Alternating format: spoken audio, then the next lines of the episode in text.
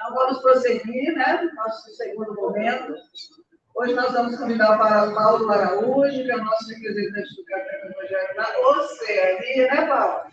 Diretamente da Austrália. Nosso filósofo querido, igual o nosso amigo Hélio, está aqui. Seu amigo Hélio está aqui, viu? Como é que é o negócio?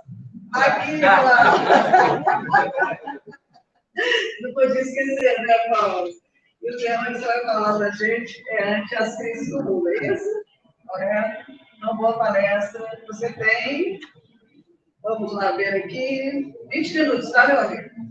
Tá, muito obrigado. Vocês estão me ouvindo bem? Bem, amigos, é com muita alegria participar desse encontro, né? Esse é um grande encontro das almas e aqui estamos reunidos nesse primeiro congresso do Café com Evangelho Mundial, uma grande oportunidade de aprendizado para todos nós.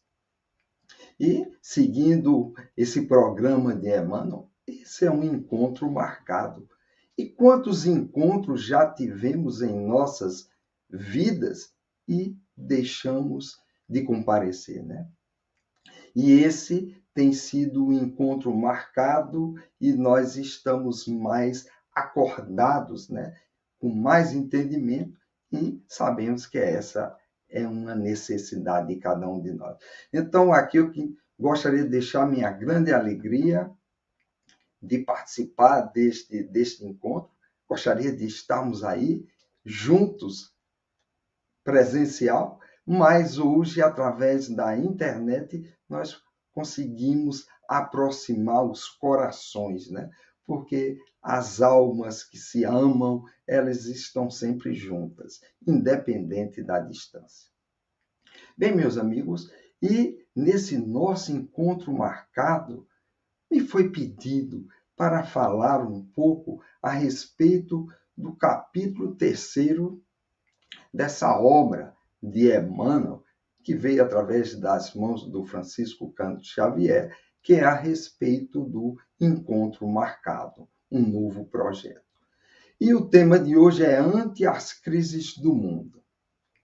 Então percebam vocês como esse tema está tão atualizado. Porque, na verdade, temos o sentimento que estamos em crises permanentes. É verdade, mas esse nome, às vezes, nos soa tão, tão pesado, né? Mas quando procuramos entender o que é uma crise, é uma mudança, é uma necessidade de decisão.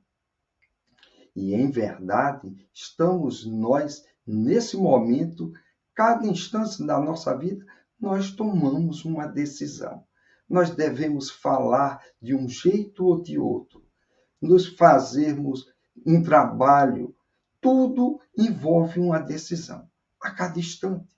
Inclusive quando estamos dormindo, porque o nosso espírito continua participando de tudo.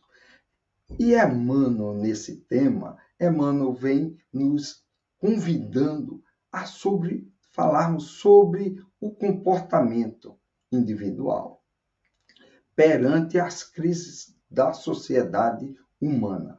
Ou seja, estamos em verdadeiro é, conflitos. Nós vivemos grandes conflitos. E muitas vezes queremos entender o porquê desses conflitos. E aí, quando nós entendemos que estamos num mundo de provas e expiações. Ou seja, toda expiação uma prova, isso quer dizer que estamos 24 horas em provações. Então sabemos que as provações, mesmo aqueles que dominam a prova, na hora da prova, é, é, um, é uma situação que, que nos traz muitas vezes medos, nos traz receio. Será que eu vou falhar? Ou seja, nesse mundo de provas e expiações, nós vivemos um momento de tomar grandes decisões a cada instante. E, e nesse mundo de provas e expiações, nós somos esse mundo de provas e expiações, que, que é a Terra, é a segunda categoria porque a primeira tem os mundos os mundos primitivos, os espíritos recém-saídos das mãos do Criador. Então, meus amigos, nesse mundo de provas e expiações, nós temos, vivemos em, em, em verdadeiros conflitos, tão necessários para cada um de nós. E além desse ambiente, nós temos também o fato de sermos, a grande maioria, espíritos imperfeitos. E essa imperfeição nossa vai estar no nosso comportamento, ou seja, na nossa fala, na nossa audição, nos nossos atos. Então percebam como é complexo. Ou seja, é um ambiente de educação, porque a, a Terra é uma escola da alma. E nos diz Leon Denis de que sem o conhecimento do objetivo da nossa existência, não há firmeza de alma. Ou seja, nós precisamos entender qual o objetivo da nossa existência. E ele diz também nem solidariedade entre os membros da mesma sociedade. Então percebam vocês de que nós estamos, temos necessidades de evoluir, mas precisamos conhecer o que é que estamos fazendo aqui. E nós que fazemos parte desse grupo do Espiritismo, então nós percebemos que o Espiritismo vem dar essas respostas. Está ali nos princípios básicos: a existência de Deus, a pluralidade dos mundos habitados. Ou seja, muitas vezes diz: Eu só morei aqui. Lei do engano. Somos todos nós senhores dos mundos. Já tivemos em tantos mundos, já vivemos em tantos mundos. E ele também nos fala sobre a pluralidade das nossas existências. Ou seja, muitas vezes diz: Poxa, eu nunca estive em tal lugar, eu nunca falei tal língua, então nós já tivemos tantas existências. Então percebam que nós, na verdade, não conhecemos a nós mesmos nós não conhecemos os planejamentos da providência divina. Que isso foram já feitos. Já passamos por tudo isso. Mas também diz os princípios do Espiritismo, vem nos dizer, falar sobre a imortalidade da alma. E quantos de nós, desculpa, vivemos em crises há alguns anos atrás, durante a pandemia, quantos nós vivemos em situações à flor da pele? Quantos familiares se desentenderam? Quantos de nós criamos conflitos desnecessários, achando que o destino de cada um de nós, das almas, estavam nas mãos dos homens? Lê do engano. Porque pertencemos a um planejamento Deus confiou a cada um de nós esse planejamento aos benfeitores espirituais. E ele vem nos dizer, o Espiritismo, a imortalidade da alma. Ou seja, ninguém morre. E mesmo aqueles que partem, eles partem na hora certa. Ninguém vai antes nem depois, porque estamos numa escola escola da alma. Ou seja, nessa escola tudo tem sentido tudo tem uma razão de ser. E ele vem nos falar também da comunicabilidade dos espíritos. Então percebam, cada um de nós somos espíritos. Daqui a pouco, o nosso corpo vai estar dormindo e o nosso espírito vai estar atuando, trabalhando, aprendendo. Ou seja, esse é um verdadeiro encontro das almas. Então, meus amigos, e quando nós falamos de encontro das almas, Leon Denis também ele diz que o objetivo da vida terrestre é a educação da alma. Vejam assim Muitas vezes acreditamos que estamos aqui para educar a nós, que às vezes o Paulo, o João, a Maria, mas é a educação da nossa alma. E ele diz através do trabalho, do estudo e do sofrimento. E aí percebemos a necessidade que temos de evoluir é necessário. Precisamos evoluir. O estudo é necessário a cada um de nós. O trabalho também, essa é uma terapia. Quantos amigos disse eu não preciso mais trabalhar, porque agora estou aposentado, mas é indicado para ele, olha, o trabalho é uma terapia. Se você parar, vão surgir outros problemas. Então a gente percebe que o trabalho ele tem uma função maior. Faz parte. É um processo de aprendizado, de burilamento, ou seja, é a nossa oficina. Estudamos e é no trabalho, nos relacionamentos, fazemos a nossa oficina. E aí, diante de tudo isso, surge a palavra sofrimento. É verdade. Fazer com nós mesmos, com os outros, aquele estudante que se prepara para a escola, no dia da prova, ele fica com ansiedade, ele fica com os nervos à flor da pele. Não sabe se vai dar certo. Então percebam que faz Diniz que esse é o objetivo. É uma escola das almas. E quantos de nós interpretamos aquele que veio na encarnação e muitas vezes fica impedido, não consegue fazer nada? E nós muitas vezes perguntamos: será que está evoluindo? O corpo, com as suas limitações, mas essa é uma escola das almas. A nossa alma está evoluindo. Muitas vezes aquele que está no hospital até numa vida vegetativa, ele precisa ficar por aqui. O corpo está parado, mas a alma continua em processo educacional. É um processo pedagógico. Ela também gostaria de se ligar, de ligar logo, mas faz parte. Então percebam que vivemos, nós não conseguimos enxergar a vida em toda a sua plenitude, porque em verdade, vivemos, vemos apenas a ponta do iceberg. E muitas vezes de forma tão limitada, porque vemos tão poucos, ouvimos tão pouco também. Então, meus amigos, isso nos faz, precisamos ouvir com o nosso espírito, pensar com o nosso espírito, ver, porque tem tanto ao nosso redor. E quando eu não consigo ver, eu digo, eu, eu não estou conseguindo ver. Mas eu não sei se existe. Então percebam que tudo isso vem nos trazendo uma grande, uma grande necessidade que temos de conviver com os outros, ver com essas crises como oportunidade. Como nos diz Emmanuel, estamos em um vagão. Porque estamos todos em movimento. A começar pelo nosso corpo. 24 horas em pleno movimento.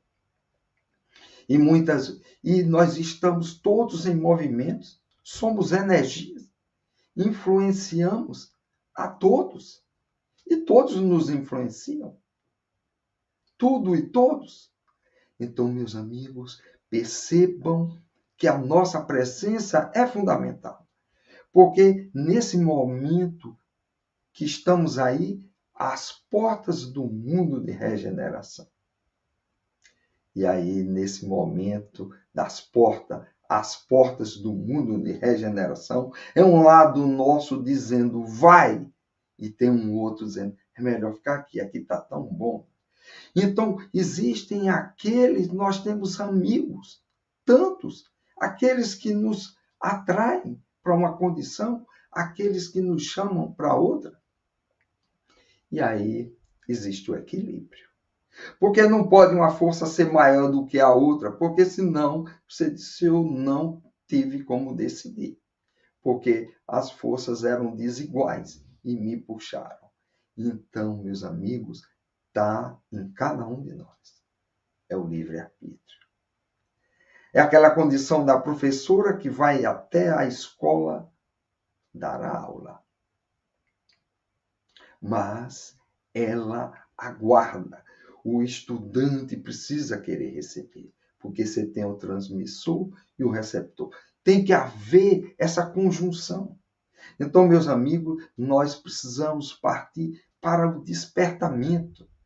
E nós precisamos fazer tudo isso com luz. É a luz da compreensão, é a luz da harmonia, é essa luz que vem nos trazer o discernimento tão necessário a cada um de nós. Nós não vamos a lugar nenhum, sabemos que nesse nosso plano tão limitado, que é apenas uma cópia pequena do plano espiritual, os recursos, o conhecimento é tão fundamental.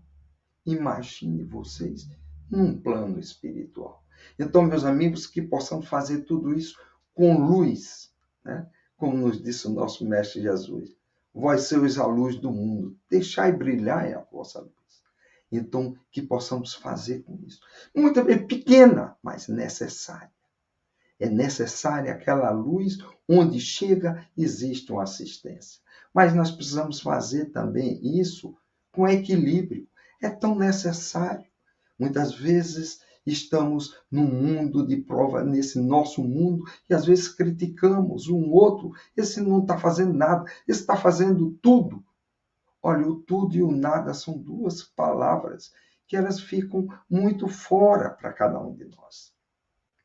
Porque cada um está contribuindo do seu jeito. Lembre-se que aqui é uma escola e nesse programa não falta nada, também não sobra nada. Tudo tem a sua utilidade. E nesse momento de equilíbrio, nós precisamos ter saúde. A saúde é muito importante. Mente sã, corpo sã. Ou seja, precisamos cuidar do corpo, cuidar da mente. E tem algo que é tão interessante. É o trabalho. Já falamos faz parte de uma terapia tão necessária para cada um de nós, onde quer que estejamos. Então é ali o trabalho que faz o trabalhador. Porque muitas vezes eu não sei. Comece a trabalhar, que o trabalho faz o trabalhador. Então, amigos, que nesse momento que nós estamos aqui envolvidos nesta sociedade, sabemos que tudo é regido por leis tudo é regido. E tem as doze leis espirituais. As seis primeiras referem mais ao homem. Mas as seis seguintes é a lei de sociedade, lei do progresso, lei de igualdade, lei de liberdade, justiça, amor e caridade e lei de perfeição moral. Ou seja, a sociedade nós temos um caminho a percorrer. É verdade tudo que é feito de acordo com as leis de Deus é o bem, é aquilo que é tudo que é feito. E o que não é feito é contrário às leis. É por ignorância. Ninguém erra, porque vai ter que fazer certo. Porque voltaremos quantas vezes forem necessárias para fazer o que precisamos fazer. Mas a, a evolução nossa, assim como a natureza, que é o nosso testemunho, não dá salto. Muitas vezes olhamos aquela, aquela árvore, aquela fruteira, ela está ali, aquele pé de fruta, tem as flores, depois surgem os frutos, mas precisamos esperar amadurecer. E depois que está maduro, ele não retorna mais. Ou seja, cada um de nós precisamos também ter o nosso tempo para amadurecer. Ou seja, cada um é nós mesmos vivemos, somos artífices de nós mesmos. Então, meus amigos, nesses instantes finais, onde quer que você esteja, nesse momento é um momento da paciência. É o momento da compreensão, porque já que nós não entendemos, nem conhecemos a nós mesmos, quanto mais aos outros. Esse ambiente acabei de dizer que é o encontro das almas. Quantos de nós saberíamos contar os encarnados? Mas quem poderá contar? Aqueles benfeitores espirituais que se fazem presente de forma anônima e que não são vistos. Então, meus amigos, que possamos ver tudo isso como uma grande oportunidade de crescimento para cada um de nós E que, nesse momento, eu desejo a todos, amigos, vamos que vamos, e esse café, que ele continue aquecendo os corações. Os corações, de forma matinal, acordando a cada um de nós. E juntos vamos continuar aprendendo. Vamos que vamos. Muito obrigado pelo convite e desejo a, a todos um congresso aí, como está acontecendo. Já ouvi a Ágata, ouvi a Silvia, o Hélio Tinoco, ou seja, esses amigos estão dando testemunho que cada um está vivendo. Muito obrigado a todos vocês pela oportunidade. E um abraço.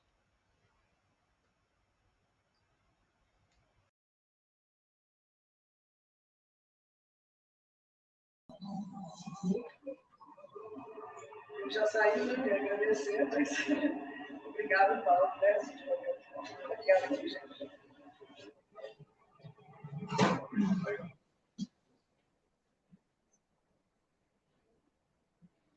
Oi, alô?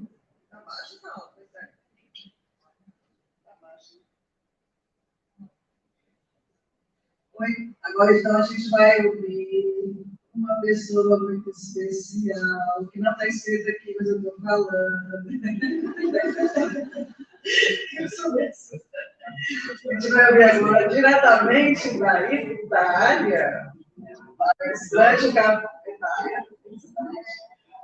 Aqui, né? Não é? ela, ela, ela está aqui, vereadores. Sempre né, nos nossos dois conosco, nossa querida Roberta Bernardi. Favor, meu amor.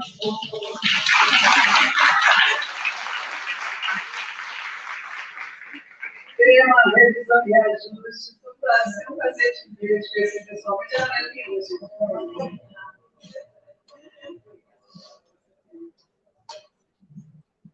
O X é uma eu queria contar para vocês. Ontem eu e minha amiga de quarto, minha amiga Angélica, estávamos ali só falando dela. E a Dalgisa pra cá, a Dalgisa pra lá, daqui a pouco eu aqui com o telefone. Eu falei, uma criatividade, não. Ela está ouvindo a gente falar dela ainda, né? Porque a minha prioridade é como será a Dalgisa. Porque eu estava nesse treinamento. Como será a Andréia? Como será? Porque quando eu vi a Angélica já foi uma surpresa enorme.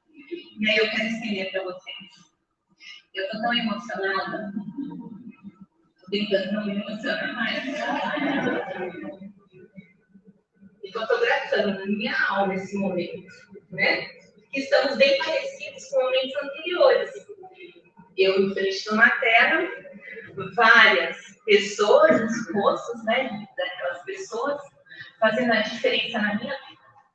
Eu conheci o Aloysio de passagem, eu moro na Itália, na divisa com a Suíça. Minha cidade, no final da rua, já é mais cara que a Suíça. O café me pegou lá no final da rua.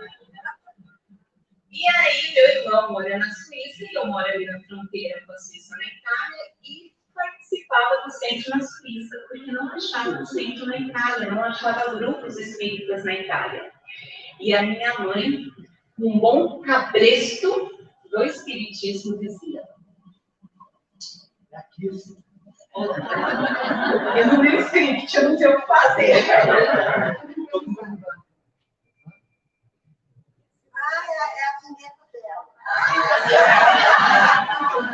Vamos com a ajuda de todos. A Roberta tem uma frase muito característica que é assim: vai dar, vai dar anjo. Então, um dia todos nós seremos anjos.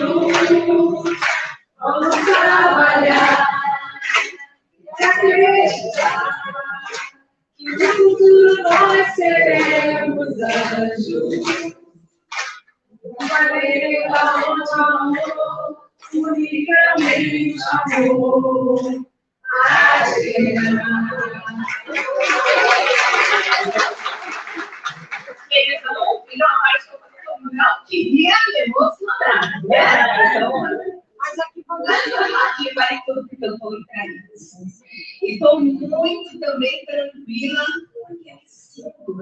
muito acolhida. Mas eu preciso contar aqui, confessar que eu decidi para Itália. Foi uma escolha minha, meus passos até lá, minha decisão, a minha vontade me levou para Itália. E eu não encontrei o espiritismo na Itália. E aquilo me preocupava, porque eu sou carvão. E o carvão fora da fogueira é somente uma coisa preta que se esfarela com muita facilidade. E minha mãe estava dizendo um cabresto do espiritismo, porque eu tive a oportunidade de nascer numa família espírita. E minha mãe sempre, e ainda me cobra. Minha mãe, ela voltou para o plano espiritual há poucos momentos, mas eu sei que ela continua com essa cobrança e ela dizia, Carlão, vai ficar na fogueira. Eu, mãe, que, eu posso fazer? Você não está vendo que não tem fogo aqui? E aí eu corria para a Suíça, né, onde mora meu irmão, para poder ir no centro do meu irmão, porque até então nós não tínhamos pandemia quando eu cheguei. E aí cheguei lá, vi um homem barbudo fazendo uma palestra. Brasileiro! Já gostei, né? É brasileiro, né? E ele falou sobre Maria. E aí, puxa vida, que bacana, como é que chama esse rapaz dele? Voltei para Itália, legal, começar o meu irmão falou, eu consigo vocês aqui, não vou mudar para sua casa, tá bom. E chegou a pandemia. E aí nem para a Suíça conseguia chegar para ir no centro. E minha mãe falava, se vira, você é bem redondinha, está comendo bastante massa aí, né? Vai se virar. E eu não conseguia contato com os meus grupos do Brasil que eu havia deixado, porque não existia isso. Né? Eu não conseguia achar grupos na Itália e não conseguia ir para a Suíça e não podia sair na minha sacada, porque eu morava no primeiro andar e as pessoas do primeiro andar, porque tinham muita proximidade à rua, a gente nem na sacada poderia. A gente ficou mais ou menos três meses, somente uma pessoa por família poderia sair da casa para se abastecer com um documento. Você imprimia uma folha de papel, colocava seus documentos ali e você até chegar no, no supermercado e voltar, pelo menos umas três abordagens você tinha. E eu desesperada, porque eu ia morrer, eu tinha certeza. Vocês lembram disso? Todo mundo estava na Itália, morrer. Né? Então eu já tinha decretado e eu estava lá sem conseguir nem fazer uma harmonização para não chegar no grau direto. E eu falava, como que eu vou fazer isso? E aí eu falei, rapaz, Marco, o que Aloysio? Você que quer aquelas negócios pandemia, vocês estão sabendo, eu falei, eu estou na Itália. Nós vamos começar um trabalho do Evangelho com café. Café já, nossa, a palavra já foi. Evangelho justo e perfeito. E aí, Luiz, muito obrigada. Porque naquele momento de muita dor, porque minha família estava aqui. Meu irmão do lado não conseguia atravessar a fronteira para me trazer nada. Nada, nada. A Luísa, você pensa você não imaginou as bênçãos do trabalho de todos vocês. E a transformação do mundo. E a crença de que jamais, jamais estamos sós e sem recurso. Muito obrigada. Agora eu vou voltar. E aí, falando a Luísa, eu estendo a todos vocês a todos, a cada um de vocês que estou olhando aqui nesse momento. Obrigada. Gratidão. E continuem. Tem muitas Robertas pelo mundo esperando ser resgatadas. Bom, e aí, para o dia de hoje, a minha parte ficou em revisão e reajuste. Eu queria deixar minha parte para vocês, né? Eu adorei, mas eu só dei 40 minutos, eu falei, pai com meu, eu ficava ali, pai com os meus. Pai com os meus, estava adorando o Hélio de novo. Porque o Hélio, como Emmanuel também, me provoca. Ele mexe comigo, ele fala para mim, duvido que você faça. E eu adoro essa energia de Emmanuel. Que Emmanuel, né, como eu disse na última oportunidade que eu tive, eu adoro esse casado Emmanuel e Chico, né? Porque emana toda aquela firmeza, aquela energia o que você está fazendo aí? E o Chico vem com aquela doçura, então é aquele conjunto agridoce, né? Aquela coisa mineira com energia de Emmanuel. E Emmanuel, ali como a gente não, ele me provoca, ele segura nos meus ombros e fala, ei, Roberta, o que você está fazendo na tua vida? Tá o quê? Né? E nessa lição, veja que Emmanuel, ele já começa a provocar vocação em mim e gostaria de estender para nós. Muita gente vê que você vai solteira, mas eu fiz tanta coisa, tanta firula nisso aí, agora você vai ter que apertar essa E aí, como ele também, toda vez que eu tenho um tema, eu vou lá direto para ver o que significa isso, né? E revisão, vamos lá. Ação de rever. Submeterá uma expressão, ver com atenção. Então, quando eu estou falando de revisão, eu estou falando algo do passado, já passou. E passou. Por isso que eu tenho que rever.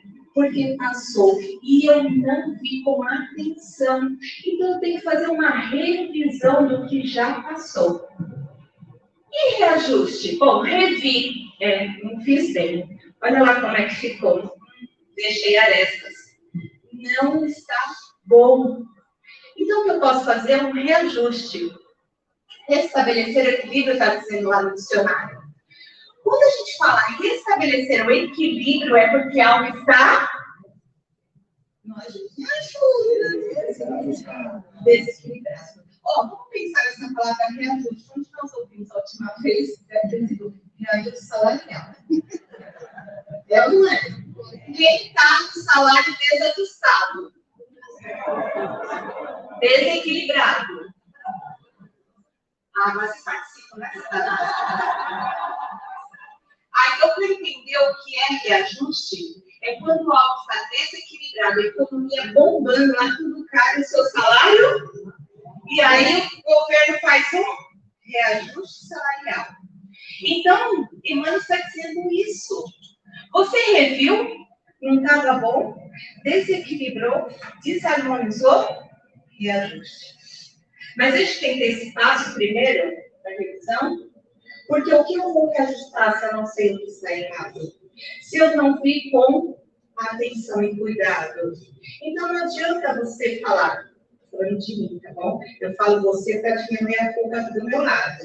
Mas quando eu faço a palestra, eu revejo os meus dados e acabo expondo muito, por sinal, todo mundo sabe sobre a minha vida. Quem acompanha o Café da já conhece, né, Brajuda? Porque eu me coloco. É claro que eu falo vocês, eles, mas eu estou dizendo para mim. O reajuste é a oportunidade do que vai suceder. Revi, quer equilíbrio, quer harmonia, eu vou reajustar. Rapaz, e o que Emmanuel está me pedindo? A revisão, o reajuste no meu caminho da construção espiritual. E Emmanuel fala no termo que eu já me alinho, que é a construção.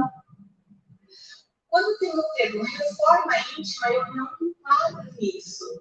Porque quando eu vejo a palavra reforma, é algo que foi construído, que estava bom e aí degradou. Eu nunca tive boa. Eu estou ainda em construção. Então, não me sinto em reforma íntima. Eu me sinto em construção íntima, construção espiritual que o Hélio, com maestria, estava falando alguns minutos antes de Na minha construção, eu preciso a todo momento da revisão e ajustar os meus passos. E por que caminho? Caminho porque confiamos em Jesus.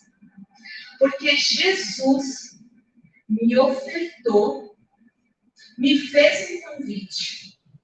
Segue. E eu aceitei. E eu tenho certeza que vocês aceitaram também. Nós estamos aqui hoje. Estamos aqui presencial, estamos aqui online, mas nós aceitamos este convite. E eu sei, novo, que é difícil. Eu estou neste caminho e é ele que me sustenta. Eu tenho essa imagem aqui que é muito forte para mim. Foi a que mais eu consegui me aproximar da imagem que eu tenho na minha cabeça. Jesus me convidou e eu aceitei. Eu estou com você, Jesus. Eu vou na tua caravana. Eu já estou lá. Eu peguei meu alforje. Eu estou aí, Maria, atrás de ti, Jesus. Mas eu estou tão longe disso, amigo. Eu estou nessa caravana, mas eu já me enxergo a Jesus de distante que eu estou. Sabe lá a rabeira? Vamos pensar nessa imagem aqui, ó, ela está percorrendo, ela está você está aí mais ou menos em Vila Velha, mais ou menos lá, dessa imagem aí. Mas estou na caravana. Eu estou neste caminho, não importa que eu não vejo mais nem a poeira de Jesus. Eu não vejo mais quem está lá na frente, nem para onde eu vou, mas eu estou no. Então, por mais dificuldade que eu tenho, por mais vezes que eu vejo no espelho e falo, você tem coragem de falar alguma coisa para alguém? Porque isso é um conflito palestrante. Porque Deus me ensinou a falar dele. O que eu peço agora a Deus é para ensinar a fazer. Mas quando eu estou nesses conflitos de como que eu vou falar alguma coisa, que coragem é essa? Eu falo, bom, mas eu pelo menos na caravana eu estou, isso me dá segurança de estar aqui hoje. Eu confiei nessas palavras de Jesus, que eu sou o caminho, a verdade e a vida, e ninguém vem ao Pai a não ser por mim. Eu peguei esse arauto, eu peguei essa bandeira. E sabe esse arauto, o mastro, está escrito Espiritismo. E aqui eu vou fazer um convite, mas com tom de provocação. Se você tocou nesse arauto, se você tocou nessa bandeira, levante firme esse arauto. Jesus confia e precisa de ti. Mas ele é Jesus, vai precisar da pobre Roberta, ele precisa da grande Roberta. Ele precisa de todos nós. Levante esse arauto. Jesus precisa da tua fala, do teu pensamento, das tuas atitudes. Eu sou espírita. Eu tenho uma regra para ser espírita. Para ser espírita. O meu esforço, o meu esforço para domar o meu esforço para estar no caminho, mas o meu esforço para estarmos juntos no caminho, porque evolução é coletiva. Nós evoluímos individualmente, mas dependemos de todos para chegarmos juntos. Então, juntos, levante esse arauto do Espiritismo. Confesse, eu sou espírita. Eu creio em Jesus e é dele que eu preciso te falar. Não se acanhe, espírita. Nós estamos com Deus e ele precisa do nosso testemunho. E aí, continuando com Emmanuel, ele começa assim, eu estou começando gente, comecei a virar tarágrafo agora. Quem está com a plaquinha, vai levantando para mim. Não afirmes, ó como, olha, olha a energia de Emmanuel. Ele já dá uma ordem. Não diga, não afirme, não confesse que você não tem recurso para realizar a tarefa edificante que te assegura o acesso à espiritualidade superior. Olha Emmanuel no chacoalhando. Não diga, pare com esse discurso que você não tem recurso. Só por estarmos encarnados, aí já está a, a, a regra de que você tem recurso. Se eu tiver a oportunidade de estar encarnada nesse exato momento do planeta, recurso eu tenho, inclusive méritos também. E ele tem mais méritos, eu tive a oportunidade de conhecer essa doutrina. Eu tenho recursos. Então, Emmanuel está dizendo para nós, está chamando nossa atenção. Não afirmes, porque recurso você tem. Vai arrumar outra desculpa porque a gente fica dentro do espiritismo com a desculpa da academia. Se você quiser na academia, pega aquele pacote de um ano, você está empolgado, né? Aí você já pega aquele pacote de um ano, vai na academia no primeiro dia, no segundo dia você já olha para o ele fala, acho que vai chover. No segundo dia você fala, choveu mesmo. Aí você olha E aí aquela academia essas são as desculpas. Eu conheço a doutrina, eu fico empolgada, eu vejo Emmanuel, na hora que eu for para o trabalho, fala, mas que né? Então, é essa que é a sensação né, que Emmanuel tenta passar. E a gente fica, mas o trabalho é longo, é sofrimento. Ai, não consigo ver sofrimento, gente. Ai, eu nasci para isso. Você já ouviu essa frase? Você já disse essa frase? Eu já disse eu não aguento esse sofrimento. Ai, não é muito para mim, né? Eu não consigo. Quem sabe, aí você ficou sabendo que existe encarnação, né? o negócio é de mais pra frente, você fala assim, quem sabe, olha a minha desculpa, quem sabe na próxima reencarnação, né? E aí a gente.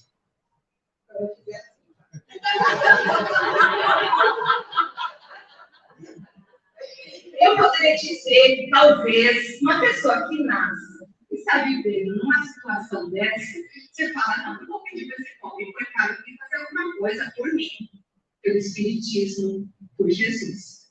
Talvez uma pessoa assim, numa situação tão exposta, não tenha condições, mas eu moro em como, gente? Eu moro no conforto, eu posso. Sabe essa casinha que a gente está vendo? Alguém a reconhece ou não? Eu moro em como, na Itália, e estou achando desculpas para mim não me construir. Desculpas para mim não olhar a aflição alheia. Olha este homem. Ah, mas ele era Chico. Você quer mudar teu nome? É isso? Eu trabalho no cartório agora. Se vocês precisarem, já dá para fazer isso. É a vontade do Espírito. Não é do Espírito, é eu, Espírito. É hora já uma transferência, a gente vai dar aula. Sabe o Espírito da Roberta? Não, é eu, Roberta. O que faço eu na minha construção e a construção do planeta que eu prometi para Deus? O que estaria construindo?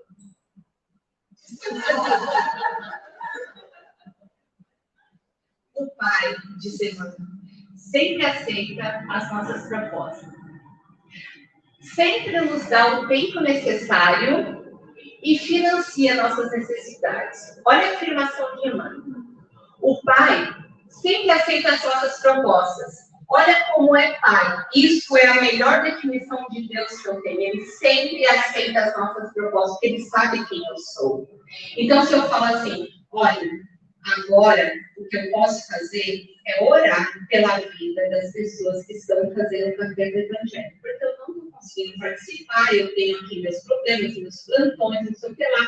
Deus, o que eu posso fazer é orar pela vida do Mogas, da Silvia, do Aloysio, do Tinoco, do João, e aí eu vou desfilando aquele nome. Deus fala, eu aceito, Roberta. Então, olhe por eles. Olhe pelo fortalecimento de quem está fazendo.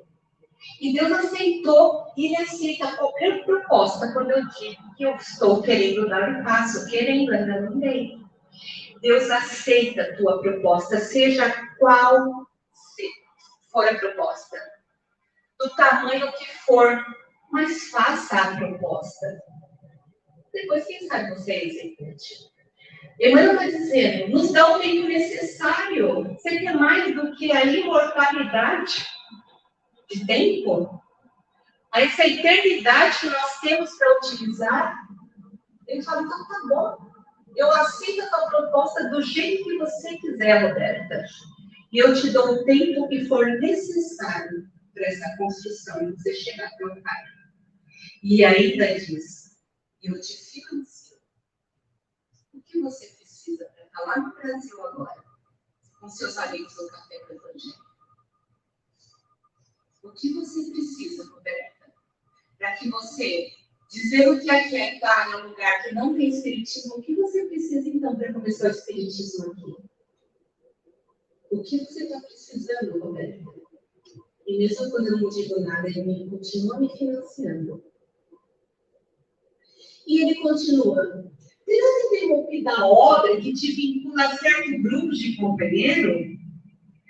Ele está dizendo o seguinte para mim: você teve algum problema? Tive. Eu participava de sete grupos no Brasil e agora estou aqui na Itália e não tem mais como fazer mais nada.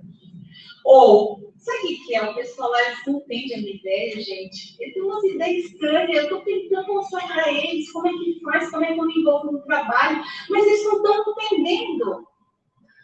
O mundo é muito grande, eu coloco aqui. Se o mundo é muito grande, as aflições também são.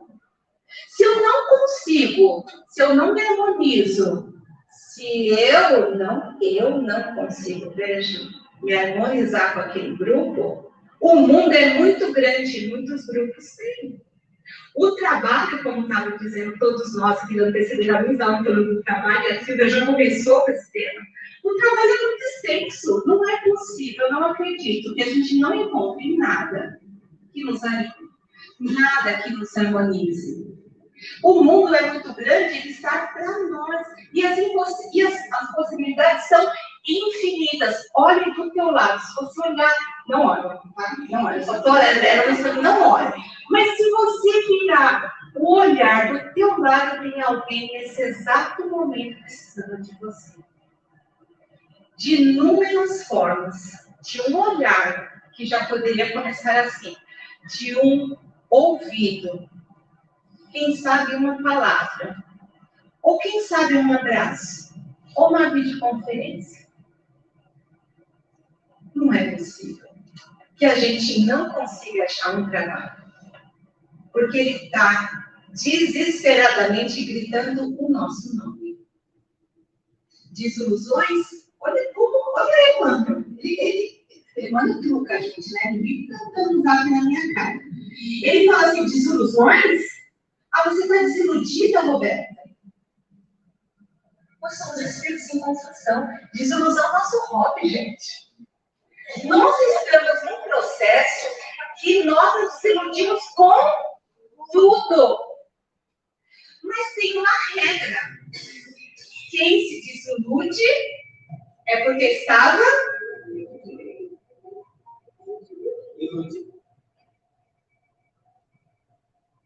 Quem provocou isso? Então eu falo, como assim? Como assim que o meu marido não é aquele homem perfeito? Como assim que dentro do Espiritismo uma pessoa pode fazer isso? Como assim a Roberta toma vinho todo dia?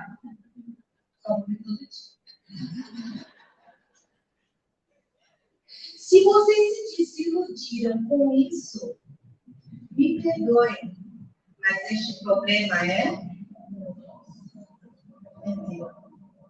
Porque a ilusão foi criada em vocês, gente. Se eu chegar hora do almoço e pedir uma muqueca caprichada e a aqui junto, vocês vão estar desiludidos? Não, não vou pedir, não vai dar. Mas vocês estão entendendo aonde eu quero chegar? Na divisão com o marido, eu falei, na divisão com o filho, com os nossos amigos, com os dirigentes da doutrina espírita, somos todos homens. Por que lá dentro do centro espírita não poderia me desiludir? Porque eu estou colocando o espiritismo em pessoas. Mas que ousadia minha! A doutrina espírita fala de Jesus. E eu coloquei todo o evangelho de Jesus em homens. Que ousadia minha me iludir dessa forma. Então a doutrina não tem nada a ver com os nossos destinos. Muito pelo contrário, a doutrina espírita está tentando nos colocar no caminho. Então, coloquemos a doutrina espírita como esse, essa mola que me propulsiona ao encontro de Jesus através do Evangelho. E o caminho? O caminho o caminho. Quem disse que não teria pedras? Jesus é o falou: vai, vai por meio das plantas, que não vai ter nada no caminho. Como assim? Jesus agora se está o tempo inteiro falando das pedras do caminho. Mas o que também é o mas não deixe de caminhar. E a doutrina espírita? O caminho está lá, está cheio de pedras, mas pensa, imagine-se caminhando num caminho cheio de pedras, e nesse caminho tem ribanceira, nesse caminho tem buraco, caminho no escuro. Jesus vem para o Evangelho, vem para o Evangelho para mim através da doutrina espírita e fala assim: eu vou pôr uma luz nesse caminho. Pelo menos você não vai topar com a pedra, você não vai despencar no desfiladeiro, mas o caminho continua o mesmo. E aí, quando ele fala lá, que na última, volta um pouquinho isso daí, no final da frase, ele está dizendo assim: se você está desiludido, relembre-se do seu caminho, né? se renove nesse caminho. Você nada te impede de você fazer, inclusive, uma forma nova de caminhar.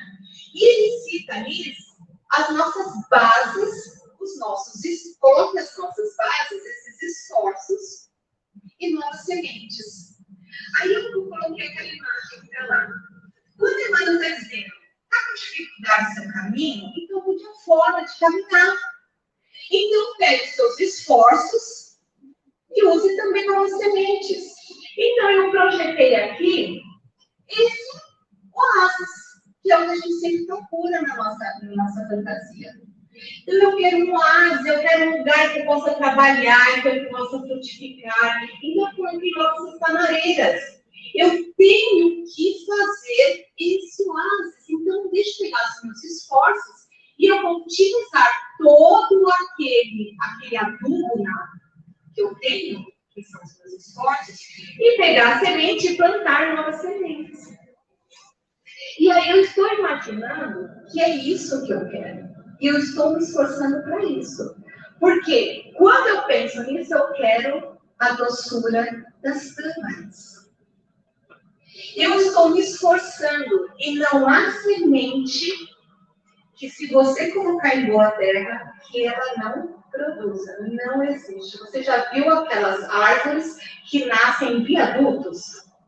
Foi uma semente que encostou na poeira que estava na fissura de um viaduto e ela germinou. Então, qualquer esforço com uma semente germina, gente. Ela germina no viaduto. Imagine em terra boa. Mas qual a reflexão que Emmanuel também nos traz? Mas veja se a semente é boa, porque nós, às vezes, jogamos nossos esforços, nós colocamos tanto adubo em boa terra, mas a gente esquece da semente, se a semente é boa. O que você está levando? É o Evangelho? É o Evangelho de Jesus? Você está na base doutrinária, entendendo Jesus, compreendendo em ti, Jesus. Esses os esforços da terra boa. Mas a semente também precisa ser boa. Porque você quer tâmaras, mas você pode às vezes estar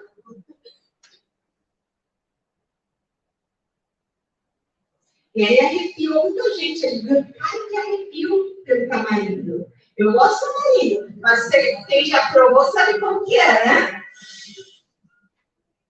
Então, novamente, a gente traz essa desilusão. Porque eu me esforcei, Senhor. Olha o que, que eu fiz, olha o calo das minhas mãos. Eu plantei a semente. Mas olha, você pensou. Então, veja a semente, então, que você escolheu. Eu vou ter que terminar aqui. Então, é possível que o assédio de adversários gratuitos te haja provocado reações de improviso e te coloque em regime de incompatibilidade com as ideias nobres e professas? Olha o que ele está falando, né? É possível que alguém falou besteira, Roberto, mas tua vida aí, você aí fazendo palestrinha, tá? Ah, é. E naquele momento eu falei, mas pelo menos um pouquinho, mas ele você Aí fala, caramba, aquela pessoa me perturba tanto. Uma coisa muito importante. A pessoa lá só pode acionar o botão, porque a bala está em mim. Esse improviso aí, na verdade, é o gatilho para eu disparar o que está dentro de mim. O máximo que o outro pode fazer é apertar o botão.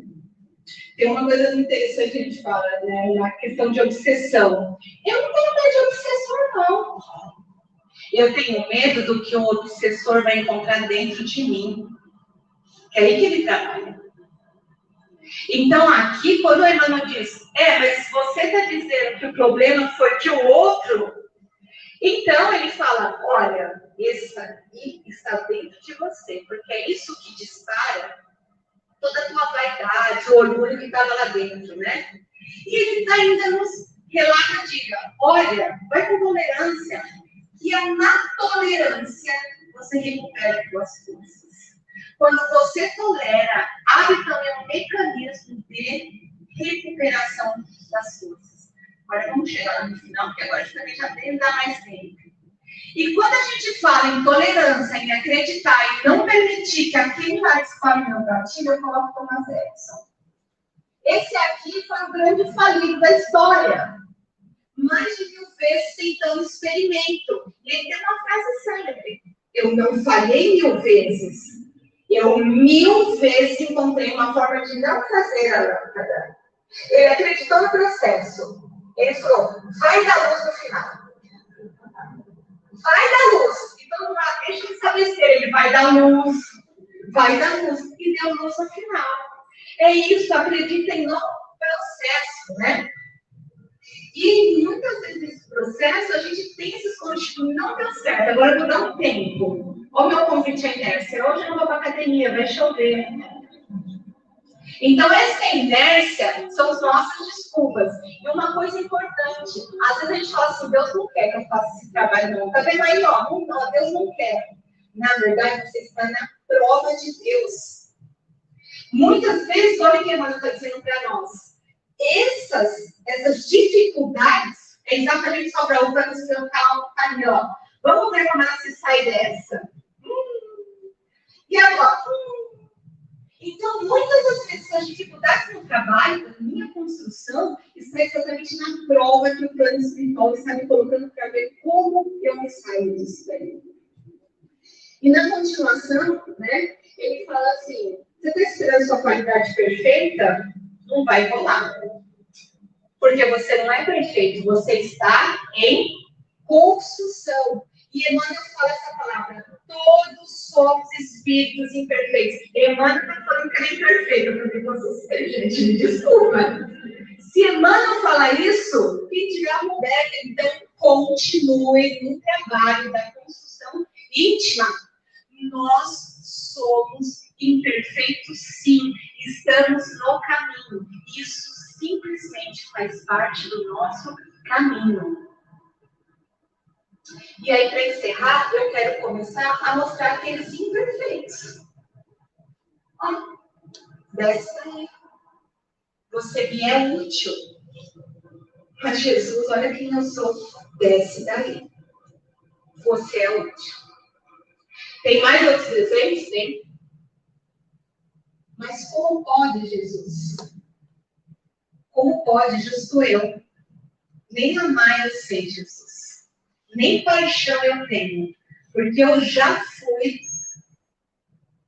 uma vítima da paixão de outros.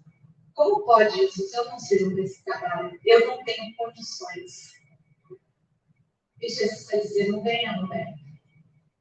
Eu preciso exatamente da tua ajuda. É exatamente você que eu estou procurando. E aí, ler aqui, de certo? E acertaremos. Errando, abracemos a corrigeita. Estejamos convencidos ante a misericórdia de Deus, que todo dia é tempo de progredir, aprender, melhorar e renovar. Pode continuar. A gente encerrar aqui. Acreditemos no processo isso é um processo. Todos nós estamos em processo. Creiam, nós todos, igualzinho Emmanuel, igualzinho Chico, todos esses que nós estamos pensando, idolatrando, todos nós nascemos simples e ignorantes. Todos. Todos. Deus não escolheu assim, não. Esse aqui é melhor. Esse aqui eu não vou deixar simples, não. Esse aqui eu já vou com Deus. Não, todos nós fomos criados no amor de Deus, simples e ignorantes. Todos nós estamos no processo, todos nós. E como diz o Hélio, eu também quero meu planeta. Eu também quero estar como Cristo está, cuidando do planeta. E o meu fim certo vai ser exatamente isso. Porque no final, você querendo ou não, no final, creio, vai dar onde no final?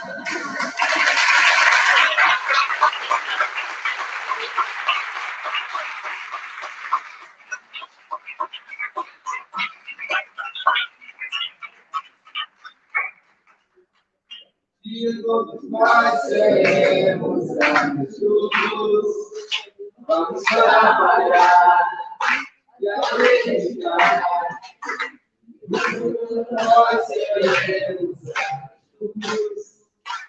Obrigado, amor. Obrigado, amor. Obrigado.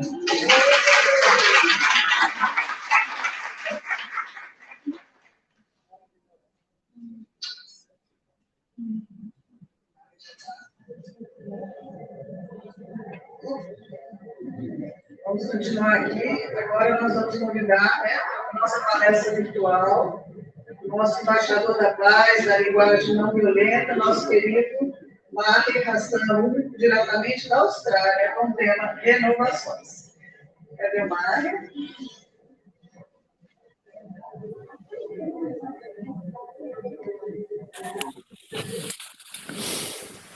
Olá, querido. Olá, gente querida. Tá, bem-vindo. Obrigado, gente. Obrigado. Coisa boa estar aí com vocês nesse primeiro congresso. Que delícia poder estar aqui, viu? Muito bom. Muito bom mesmo. Tá me ouvindo?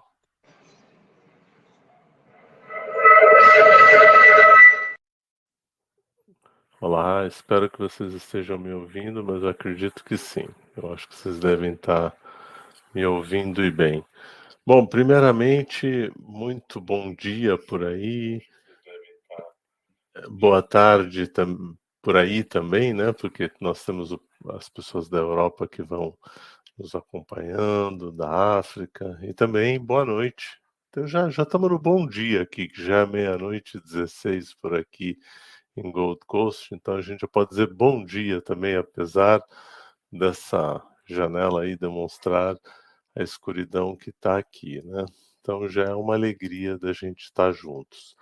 Bom, me foi conferida essa tarefa de estar nesse congresso e qual eu me sinto imensamente honrado de fazer parte desse café com o Evangelho e eu ainda cobro os amigos que está faltando a minha xícara, que vai temos que dar um jeito de chegar até a Austrália essa xícara do café com o Evangelho, porque sempre a gente brinca com a xícara, mas eu não tenho ela, mas eu vou ficar aqui com o meu cafezinho. Bom, o tema que nós temos hoje para debater é o tema chamado renovações, né?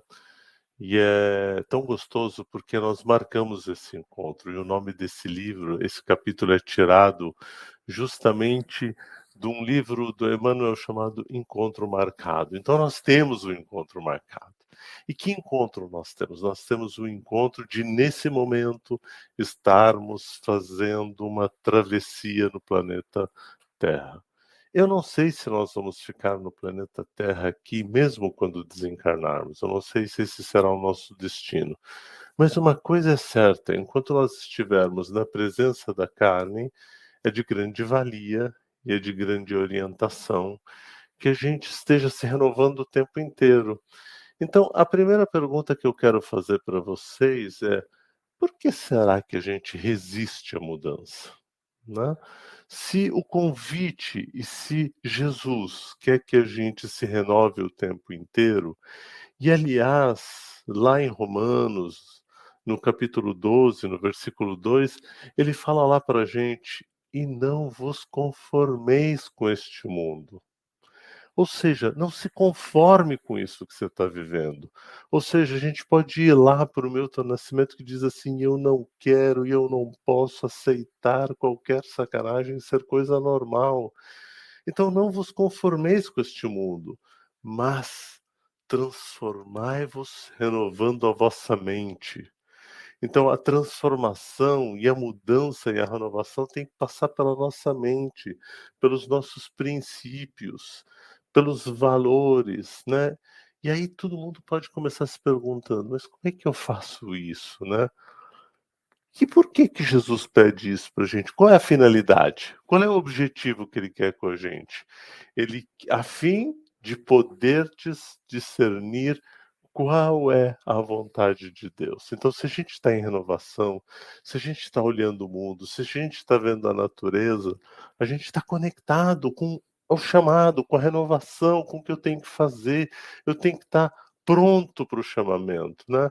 Eu tenho uma brincadeira que quando a Luísa diz, olha, vai ser tal dia, eu digo, então tá bom. Então também me planejei, também me organizei para estar tá acordado, para acordar a hora que fosse, para estar com vocês. E aí ele diz: então, eu discerni, eu descobri qual é a vontade de Deus. E aí eu vou buscar o que é bom, o que é agradável e o que é perfeito. E o que, que é bom? O bom é que todos nós possamos estar nesse planeta vivendo da melhor forma possível. Então nós temos que buscar sempre maior igualdade entre todos. Não temos mais que nos conformar com tanta pobreza, com tanta miséria, com desigualdade, com países dominando outros países, com velhos reinados que vão dominando países e segregando culturas, né? Então, a pergunta, reitero, por que resistir à mudança? Né? o que, que vai asfixiando a nossa renovação, que são germinadas todos os dias, né? Por que, que a gente se afasta tanto do bem, do amor, né? Por que, que a gente corre para a violência, né? Então, eu quero que todos aí no salão possam pausar para refletir. Por que, que eu estou tão preso no tempo? O que eu posso reconstruir na minha vida? Por que tantas rupturas? Por que tantas brigas? Por que tanto sofrimento? O que, que eu posso fazer para fazer? O que, que eu posso fazer para fazer algo de diferente? E aí tive algumas coisas que eu pensei que a gente possa fazer. Então, a gente tem que, em primeiro lugar, né, é voltar para o nosso apóstolo, né? É o que a gente chama do apóstolo dos gentios, para as pessoas entender. Então, ele queria dizer, entender o que é a vontade de Deus. De Deus. O que, que Deus espera da gente? Ele quer aperfeiçoamento da gente, ele quer que a gente se torne melhor. O que, que é aperfeiçoamento? É a gente ter o melhor iPhone, o melhor Samsung, a melhor casa, o melhor carro, que é onde a gente está focado. A gente está focado nisso.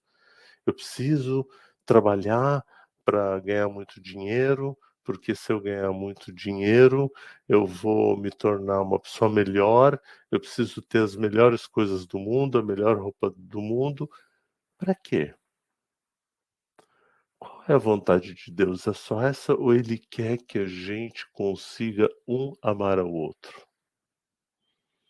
Será que Deus espera que o nosso avanço tecnológico chegue a um ponto em que somos capazes de inventar armas letais que são capazes de dizimar populações? São capazes de destruir uns aos outros de novo, nós vamos fazer isso? Nós vamos continuar vivendo isso? Nós vamos de novo convocar em nome de Deus as cruzadas? Com isso a gente está na vontade de Deus mesmo? Então, a gente precisa que o progresso tecnológico, o progresso material esteja em comunhão com que progresso? Com o nosso progresso moral. Né? Então vejam vocês, a gente está se renovando quando a gente está discriminando etnias. A gente está se renovando quando a gente continua compactuando com a misoginia. A gente está se renovando quando a gente continua fazendo apartheid de classes sociais. Por que, que precisa ter classe social? Por que, que a gente não pode ser mais horizontal? Por que, que a gente não pode distribuir o pão, mesmo que seja o pão do Shabat? Era isso que Jesus, por isso que ele foi visto pelos fariseus de uma forma negativa, porque se esperava que ele convocasse os exércitos para se fazer uma guerra, e de preferência uma guerra que se chamava Guerra Santa, que até hoje a gente faz. pensem de que nosso cérebro continua ainda exteriorizando quando a gente se junta, e daqui a pouco nós vamos ter um intervalo, e a gente vai se juntar, será que é para falar mal dos políticos? Falar mal da organização, do evento que a gente está vivendo? Ai, podia ser assim, podia ser assado. Nossa, mas eu acho que o som não estava tão bom. O tempo inteiro assim. Será que a gente vai ter que eh, sair lá no nosso intervalo para a gente ver sobre quem que a gente vai falar hoje?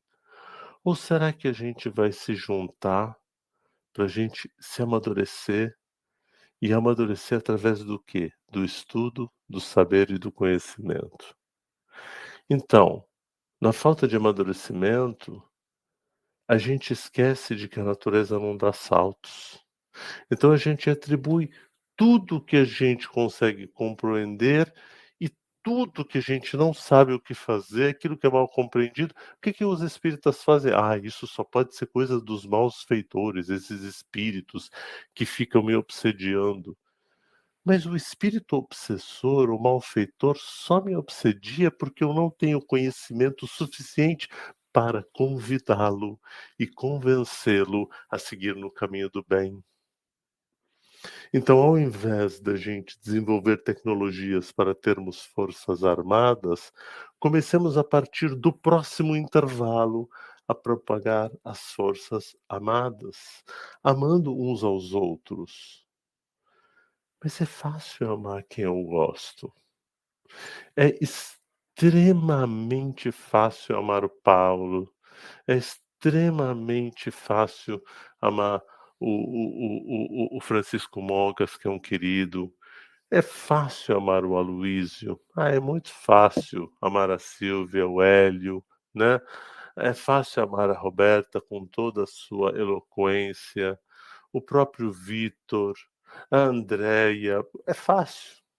O difícil é amar aquele que nos desafia. E que nos desafia para quê?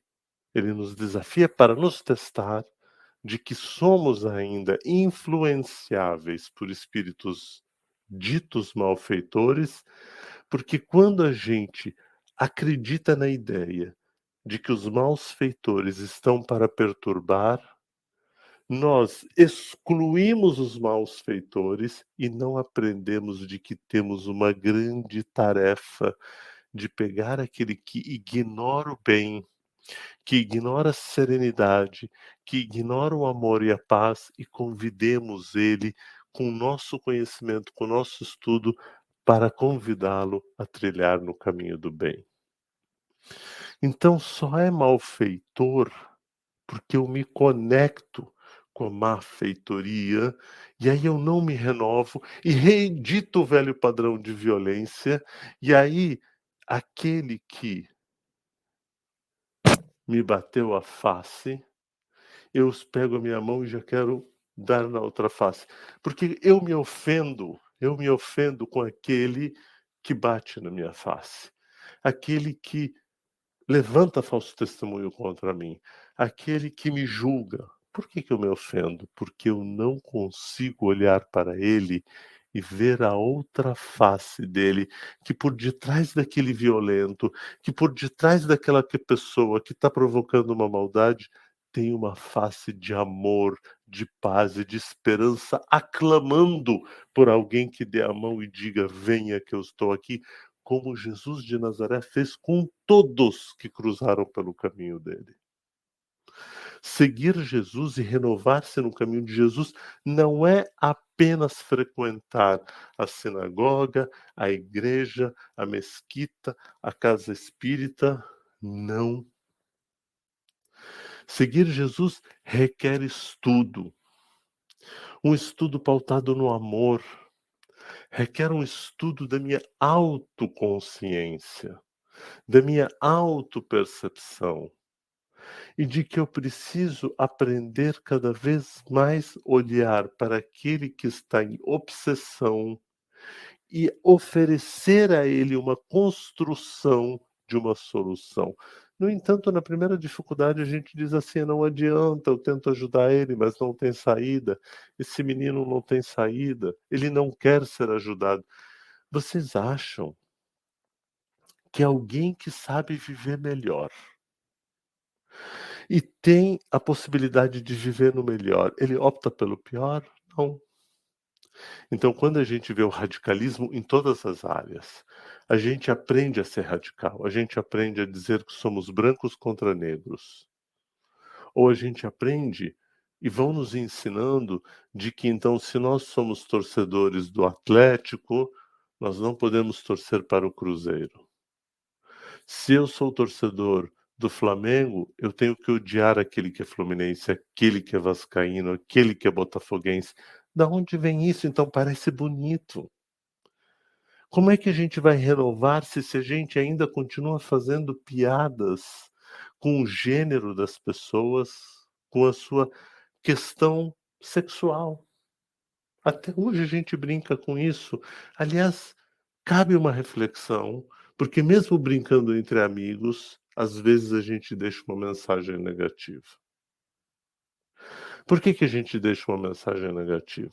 Porque é interessante observar e pensar um pouco. Recentemente, o Dr. Drauzio Varela trouxe uma entrevista e ele trouxe um, um estudo bastante interessante, aliás, bastante robusto, e que de fato vale a pena a gente ler o estudo. E é interessante que o estudo reforça a ideia, por exemplo, do que o espiritismo pode renovar e renovar a sociedade, porque no espiritismo a bissexualidade ela já é uma condição do homem, porque a gente ora nasce homem, ora nasce menina. E às vezes nesses cruzamentos nós temos dificuldade de lidar com o nosso corpo. E por que que então, se eu quero me renovar, eu julgo a condição de cor, de raça, de etnia ou da sexualidade humana em que aquele ser humano vive neste momento? Por que que eu aponto o dedo? Né? Por que, que eu não ajudo? Por que, que eu não escuto? Por que, que eu não tenho uma escuta ativa? Não, a gente não tem escuta ativa. A gente quer dizer o seguinte: que os espíritas são os salvadores do mundo, que nós somos a terceira revelação. E os muçulmanos vão dizer: nós somos a terceira revelação. E os adventistas, nós somos a terceira revelação. A terceira revelação é o amor. Você pode ser, inclusive, denominar-se aquele que nega a existência de Deus, e garanto-lhes que Deus não ficará ofendido, mas tem a prática da generosidade, da paciência, da beleza, da paz, da esperança. Né? Também convido vocês a assistir a belíssima entrevista que o padre Júlio deu para o doutor Varela, né? lindíssima conversa sobre o que é ser cristão. Então, o que a gente precisa é confiar, inclusive confiar nas nossas dificuldades. Confiar percebendo, dizendo, mas eu estou recaindo de novo, olha eu aqui de novo falando mal dos outros. De novo aqui eu evocando preconceitos sem me dar conta. Então, é vindoura a hora da gente fazer o quê? Mudar. Né? Então a gente precisa estar conectado com forças boas, né? não resistindo a mudanças, não ficando assustado com a possibilidade de pregar a paz, de pregar o amor e pregar, acima de tudo, o que? As boas energias, as boas características. Né? O que, que nós queremos então? A cura real. De que cura a gente está falando? Que os nossos, né, aquilo que Mateus descreve sobre Jesus lá no capítulo 13, no versículo 16, quando ele fala assim: Mas felizes os vossos olhos, porque veem. Então, quando aquele que te deu, lembra que falei aquele que te deu um tapa? Você conseguiu ver a outra face, a face da beleza que tem nele. Então, felizes os vossos olhos. E também os vossos ouvidos, porque ouvem. Ouvem sem julgar ouvem sem avaliar, ouvem sem interpretar, apenas aquele que se coloca à escuta do outro. Então, a grande renovação está em eu combater o egoísmo que tem dentro de mim.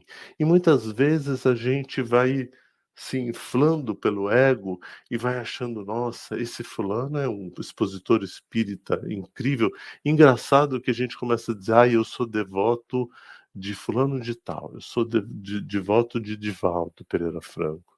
Ah, eu já prefiro aquele outro moço. Ah, eu prefiro aquele. Não, eu sou devoto de Aloísio.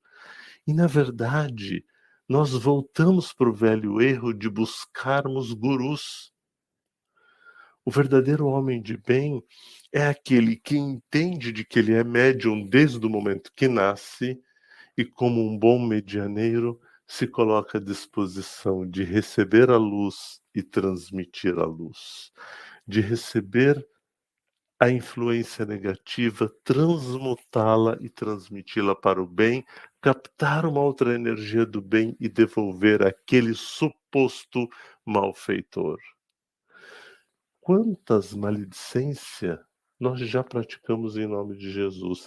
Ainda apoiamos aqueles que pregam guerras santas em nome de Jesus, a discriminação em nome de Jesus. Estou falando isso pela terceira vez, para que fique gravado na nossa cabeça, porque isso é importante. Lembrem que Jesus de Nazaré era o médico das almas. Ele curava muitos enfermos. Porém, qual era a intenção?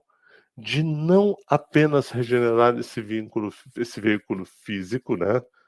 Mas, sobretudo, acima de tudo, ele queria que os doentes dessem manutenção à cura recebida, pedindo que? Renovação, não transformando somente a atitude do corpo, mas a atitude para a gente ampliar a luz do conhecimento para consolidar o quê? O próprio caminho. Então, luz que ilumina meus olhos e me ajuda a seguir. É claro que essa luz só pode ser Jesus, sem sombra de dúvida. Não é só pode ser Jesus, porque Jesus foi esse sujeito incrível. Aliás, vejam vocês como a mediunidade se dá por vários caminhos. Hoje eu estou sentindo falta do Aloysio de falar assim para mim. Você tem até tal hora para falar. Eu estou imaginando que eu devo ter mais cinco minutos, porque eu me perdi no horário. Mas com fé em Deus, ele vai mandar algum jeito de dizer, mais você tem mais cinco minutos. Então, um certo dia, eu queria lembrar vocês essa parte. Presta atenção que eu disse, olha como é a mediunidade. Um certo dia, um homem esteve aqui. Essa charadinha de vocês para fazer a prova no final do encontro, que tem provinha, viu? A prova é sair melhor do nosso encontro, não é isso? Então, um certo dia um homem esteve aqui. Esse homem tinha um olhar mais belo que já existiu. Tinha no cantar uma oração. E no falar a mais linda canção que já se ouviu. Vocês sabem que a sua voz falava só de amor. Todo gesto seu era de amor. Todo gesto deu era de paz. A paz, o amor que lhe trazia no coração. Sabe o que ele fez, este homem? Pelos campos ele caminhou, subiu as montanhas, e sabe do que, é que ele falou? Do amor maior. E olha que ele até podia ter dito que era um amor maior, amor maior que o seu. Que amor? Amor coletivo. E ele fez a luz, mesmo nessa escuridão, ele fez a luz brilhar na escuridão e fez o sol nascer em cada coração daquele que compreendeu. Quando você compreende, o seu coração pulsa. E ele sabe o que ele diz? Que além da vida que se tem, existe uma outra vida além, e assim o renascer morrer não é o fim. Olha o que é a mediunidade. Tudo que aquele deixou, tudo aquilo que ele deixou, não passou e vai sempre existir. Flores nos lugares que ele pisou, ele pisava e ficavam flores. E o caminho certo para seguir, que caminho é esse? Da guerra? Da guerra que Judas queria? Da, da, da, da faca que Pedro fez na orelha do soldado? Não era isso que ele queria. Não era. Ele mostrou o caminho certo para seguir. Eu sei que um dia, eu sei que ele um dia vai voltar. Eu sei. Eu garanto que ele vai voltar. Aliás, ele volta todos os dias e nos mesmos campos procurar o que plantou. Aqui tem gente que se equivoca completamente, achando que ele volta para fazer guerra santa e querem limpar a Palestina dos impuros para que ele possa voltar. Vejam vocês, imaginem que Jesus concordaria com a Nakaba dos 75 anos que se deu no dia 15 de maio contra um povo que está sofrendo um apartheid 75 anos para ele voltar daqui a pouco no sangue derramado sobre os nossos irmãos. Não é isso. Mas ele vai voltar nos mesmos campos procurar o que plantou. Será que está germinando em nós? Olha dentro de você, checa teu corpo, checa sua alma. Será que tudo que ele plantou está aqui dentro de você? Olha, levanta aí da sua cadeira agora, estou pedindo para vocês levantarem. E olha, e olha o que você plantou do seu lado. Olha para o Francisco, olha para o Aloysio, olha para o Sócrates, olha para todo mundo. Olha para o Tinoco, olha para o Paulo, lá em Brisbane. Olha para ele lá e vê tudo que plantou e colher o que de bom nasceu a gente pode chorar pela semente que morreu sem florescer, mas a natureza vai permitir que ela de novo renasça ainda mais fortalecida. Mas eu quero dizer para vocês, ainda há tempo de plantar. Fazer dentro de si a flor do bem crescer dentro de você a flor, que até sua flora intestinal, que o céu da boca possa trazer essa nova esperança para lhe entregar quando ele aqui chegar. Você trazer e dizer assim: meu amigo, estou aqui.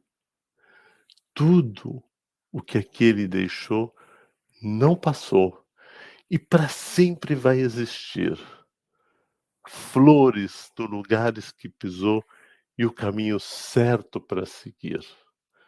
Então, em homenagem ao nosso encontro do primeiro congresso, eu evoco esta linda canção chamada O Homem, né, lindamente interpretada por Roberto Carlos, para a gente lembrar de que esta é a alegria e este é o brincar de viver. Então, Hoje você vai dizer assim: será que foi o Maier que me chamou? Quem me chamou? Eu não sei que de vocês quem vai querer voltar para o ninho e redescobrir seu lugar. Para retornar e fazer o quê? Enfrentar o dia a dia. Gente, vamos aprender a sonhar. Então, a história pode não ter fim, mas ela vai continuar sempre que a gente responde sim ao amor, à paz, à alegria, a poder transformar esse planeta, não esperando que elegeremos o Salvador e esse nos salvará, mas a nossa atitude. Fazer igual essas pessoas do bem, olhar para aquele morador de rua.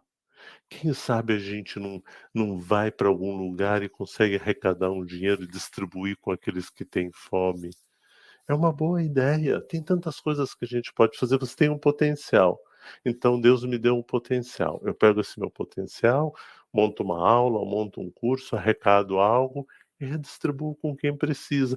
Ai, como ele é bom, o Maher é tão bom, arrecada dinheiro para distribuir os pobres. Não é bondade, é obrigação, é responsabilidade social, é obrigação mais do que nudo. Né? Mais do que tudo, então eu peço para vocês que saiam, né? Com todas as forças, lembrando deste lindo homem de Nazaré, que é a pessoa genial e que muitos seguiram ele e que a gente possa encerrar o nosso encontro aqui, pelo menos a minha parte, dizendo minha profunda e minha alegre gratidão por estarmos aqui juntos, nos renovando no caminho que ele nos deixou. Então, meus amigos, que vocês possam continuar tendo um lindo, um maravilhoso, um alegre encontro que vai continuar daqui a pouco com o nosso querido Aloísio, falando de adivinhações. E que logo em seguida, no momento de bate-papo e de descanso de almoço, vocês possam contribuir um com os outros para viver melhor, para sermos mais amorosos e para que a gente diga que a paz de Jesus, que o amor esteja dentro de nós, renovados, para nos tornarmos bem desejantes de amar a todos que cruzarmos pelo caminho e que nós possamos não desejar mal a nunca e a mais ninguém. Que assim seja, meus amados amigos, e que Deus abençoe a todos vocês. Um lindo dia para todos. Muitíssimo obrigado, Aloysio, pela organização e todas as pessoas incríveis que te ajudaram nesse encontro. Fico muito, muito, muito agradecido. Espero não ter estourado no tempo, viu?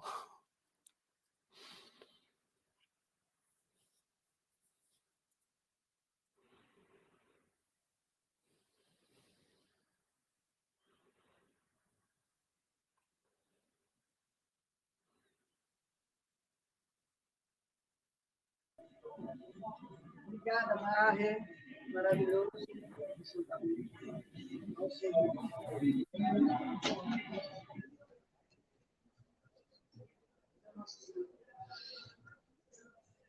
Oi.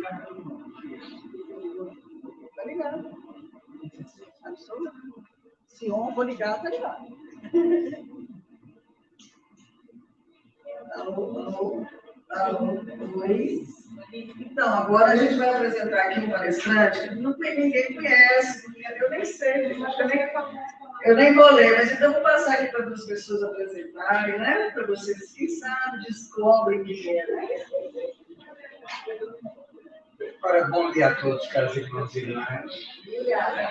Vamos imaginar o Francisco Mogas em Portugal. Enfrenta o computador e o Luís vai começar a falar. Eu nunca sei como é que tem que pôr a vinheta. Eu estou sempre a mexer no prato. Nós temos já vocês dizem mal.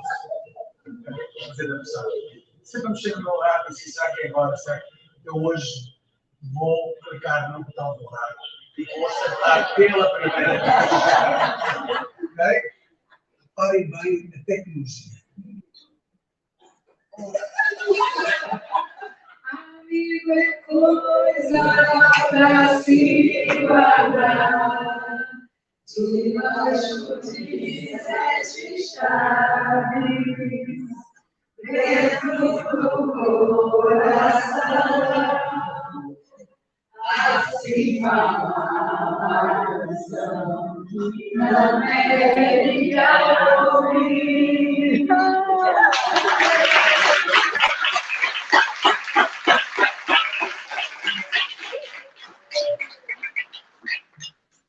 Com vocês, a Luísa Silva.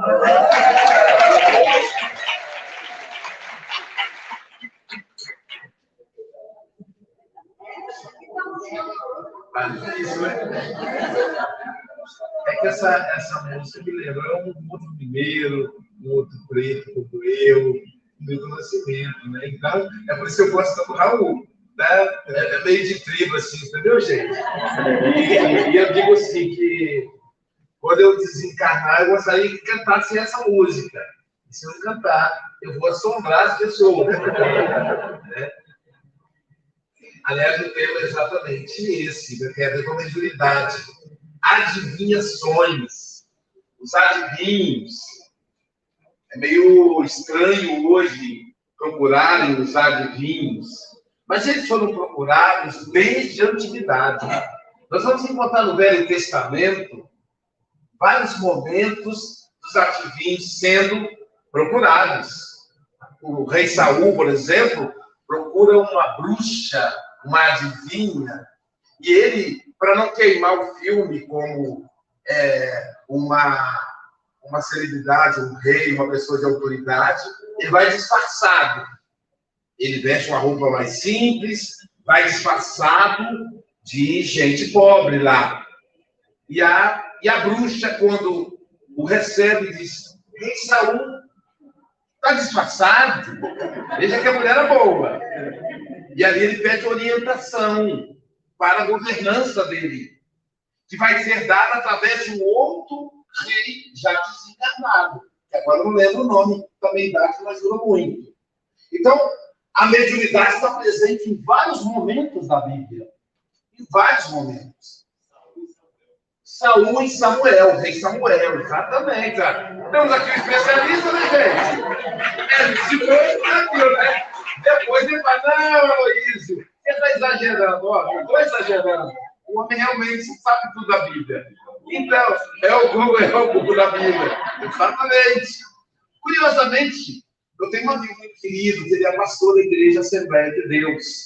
Somos amigos há muitos anos, professores da mesma faculdade. E ele sabe que eu sou espírita. E ele sempre, de vez em quando, ele dizia, ele desistiu. Ele dizia, isso eu tenho certeza. Jesus espera você. Abra mão dessas coisas. Aceita Jesus, que a felicidade te espera. Você vai ficar rico em menos de um ano eu já sou rico. Né? Veja que você está seduzir a gente. Está todo direitinho quem somos. Veja que você está com um xizinho ali, vê se está tudo certo, certo? Faz um teste na internet.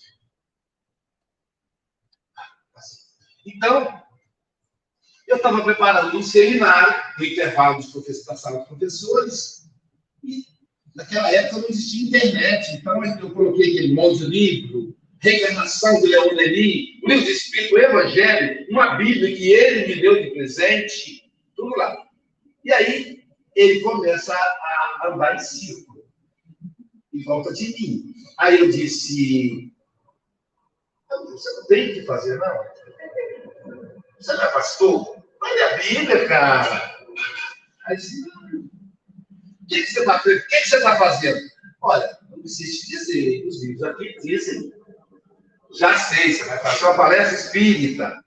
Dessa vez vai ser aonde? Ele, conhece a minha vida, é meu amigo, né? Aí eu disse, bom, ligou. Você vai fazer um seminário? Falei, vou fazer um seminário. Ah, é? Muito bem. Qual é o tema?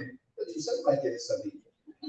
Não, estou te perguntando. Eu disse, provas bíblicas e científicas da reencarnação.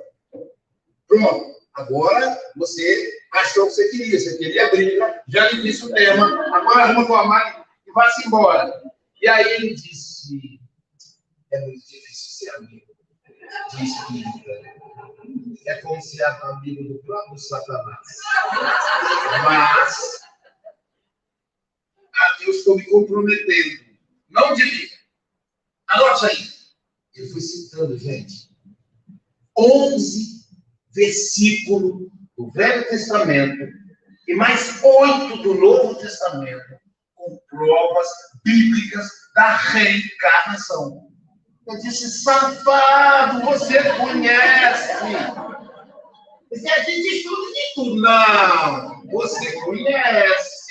E você vai responder por isso. Meu amigo querido, né? É muito querido. Um dia ele mudou. Chegou na nova cidade, feliz da vida, foi, foi promovido a diretor da faculdade. Passando dois meses, liguei para eles, como é que está aí? Na terra do Roberto Carlos. Essa maravilha, muito calor humano. E eu disse, qual a igreja que você está pastoreando? Ele disse, ah, não olhei se dá não. Um salário bom aqui, estou passeando com a esposa. Eu disse, olha, rapaz, para caçar uma igreja Assembleia de Deus enquanto é cedo. Ele disse, é, você está na lista de Jesus mesmo. Espírita me mandar procurar a igreja. Se eu contar, ninguém acredita. Então a mediunidade está presente. Foi a mediunidade, Emmanuel deixa isso muito claro no livro Enquanto Marcado, novo projeto, que a mediunidade ela inspirou os alquimistas. Os alquimistas eram médios. E a gente às vezes se pergunta por que, que tem pessoa que senta na mesa e já logo entra em transe e começa a psicografar? Ou outro que chega, fecha os olhos e já começa a falar. Por que, que a gente. E tem gente que e mexe, e mexe, e faz. E não adianta, e não baixa. E não baixa, né? Então, por que é tão difícil para essas pessoas? Porque uns são mais fáceis, outros não. Allan Kardec, no livro dos médios, capítulo 14, capítulo 14, vamos lá, mas deve ser. Aí o Hélio não é, não é especialista dos médios. A Allan Kardec diz assim: todos somos médicos. Porém, e aí Emmanuel tem uma lição do livro Pão Nosso, chamada Mas. Ele diz assim: toda vez que você disser algo e falar mas ou porém, o que vem depois vai negar o que veio antes. Então preste atenção. Eu não posso dizer assim, Francisco Mogas é um grande amigo, mas não. Francisco Mogas é português, mas é um grande amigo. Pronto. E como, eu digo, é português, mas ele não é tão português assim, ele está mais abrasileirado, né? Ele até que brinca assim, meu amigo português. Temos muito, né? Portugal é a minha casa. Quando eu vou para Portugal, eu estou em casa na Europa, né? Também porque eu, eu, falo só português, né, gente? Então, então, eu já, já Ah, Allan Kardec diz: todos somos médicos, mas serão considerados médicos aqueles que manifestarem de forma fisiológica, sintomas da mediunidade. Então, a mediunidade ela é uma faculdade fisiológica. Não, mas não estou entendendo nada. Você está dizendo que a, que a, mediunidade é uma faculdade do corpo. Sim, tem espírito precisa de mediunidade. Okay? Precisa. Então, o corpo tem características que tem uma menor sintonia com o mundo espiritual que se dá através do trânsito. Nem nós, espíritos, estamos dentro do nosso corpo. Quem dirá um comunicante? O Espírito diz nos Espíritos, ele está ao lado, mais próximo da cabeça, no intelecto, daquele que é intelectual, mais próximo ao coração, daquele que é mais bondoso.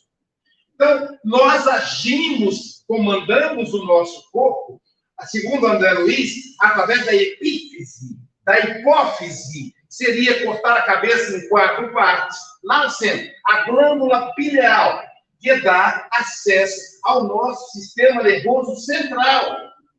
E a partir daí vem um comando para todas as partes do corpo. Então eu penso, mexer a mão, mexo. Durante o processo do transe, afasta o medo do corpo e esse processo de comunicação é facilitado pela entidade desencarnada. Isso é o processo mediúnico.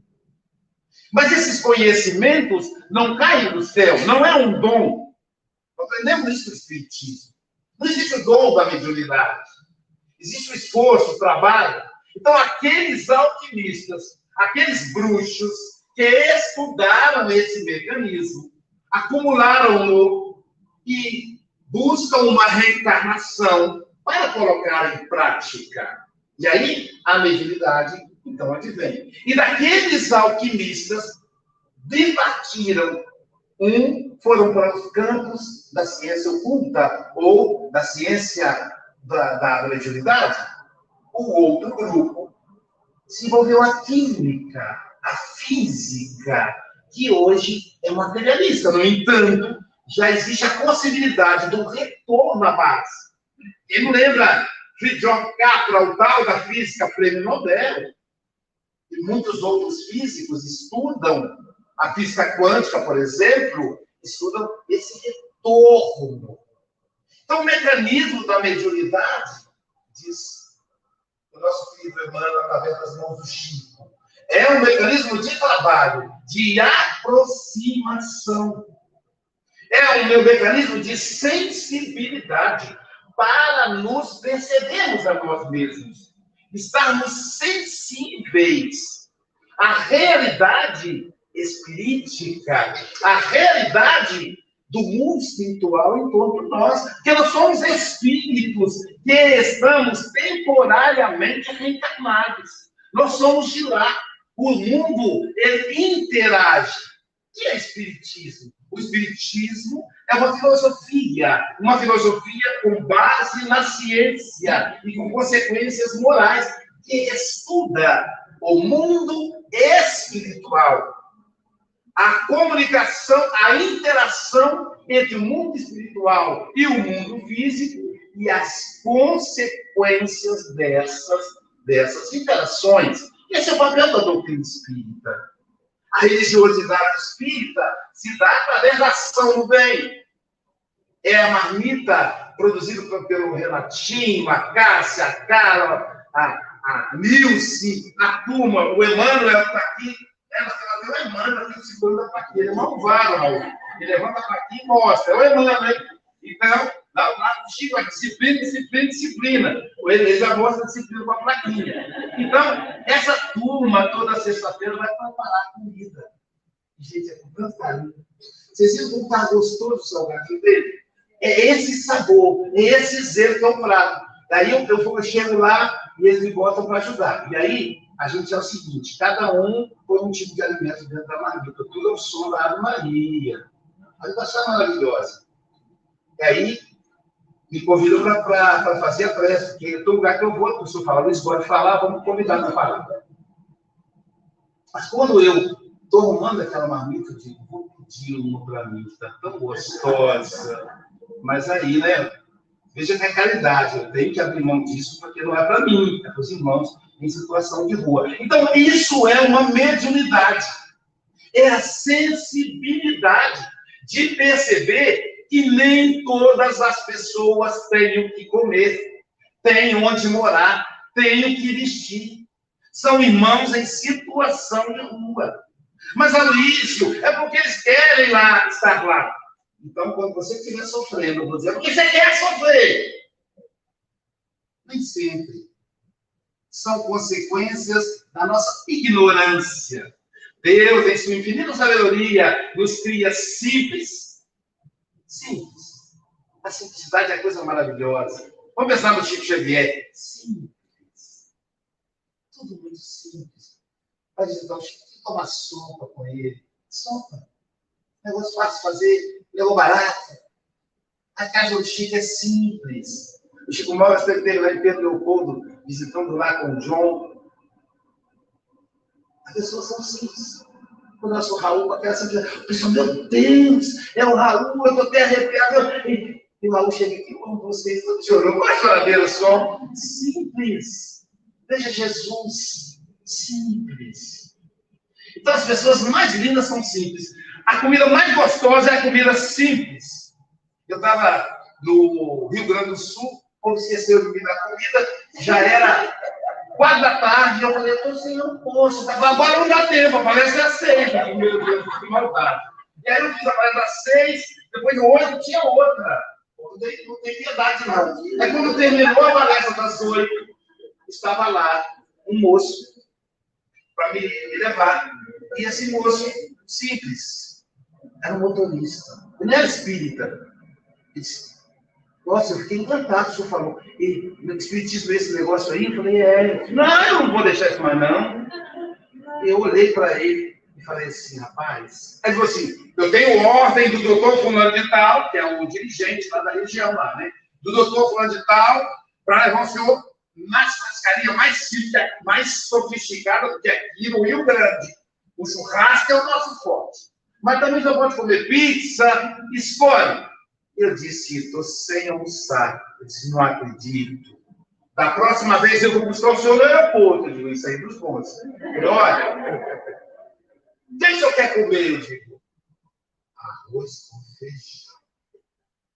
Bife acebolado. Batata. um suquinho de laranja, que aí já é luxo. É isso que eu quero.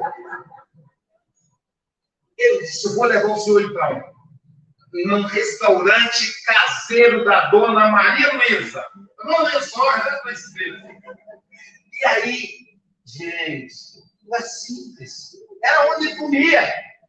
Aí veio aquele prato, feijãozinho com arroz, aquelas duas folhas de alface que é clássica do PF, duas rodelas de tomate. Ai, que coisa maravilhosa.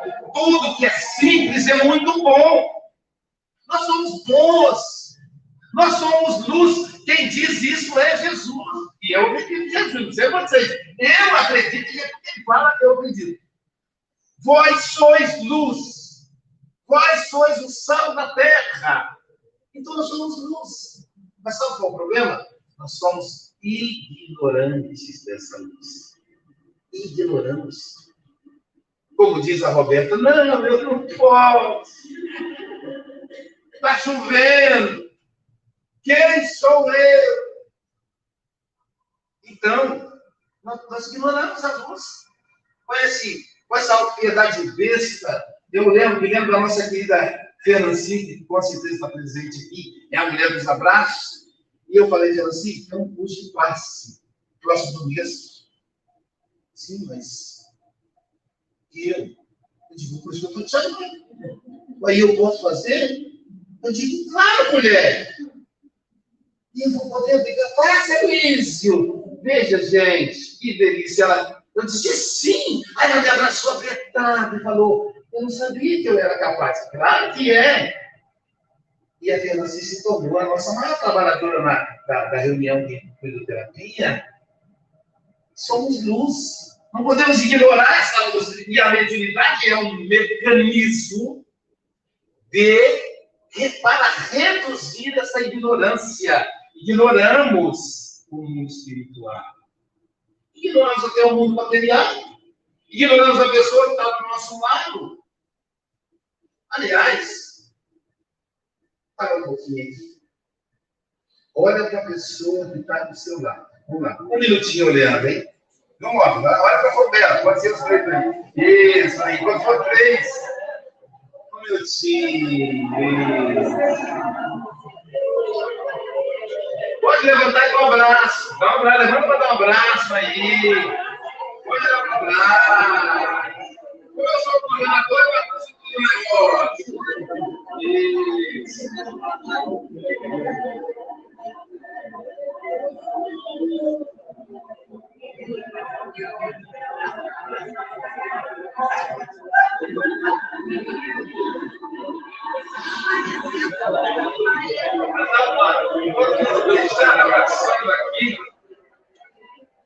só dizendo a verdade. No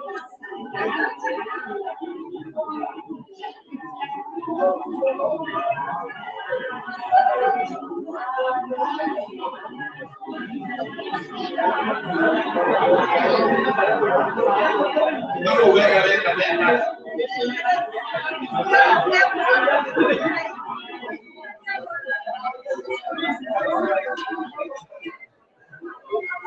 Thank you.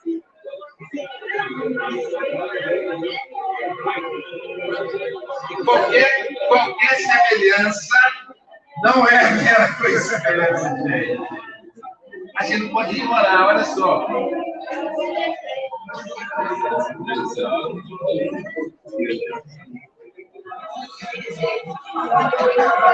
Agora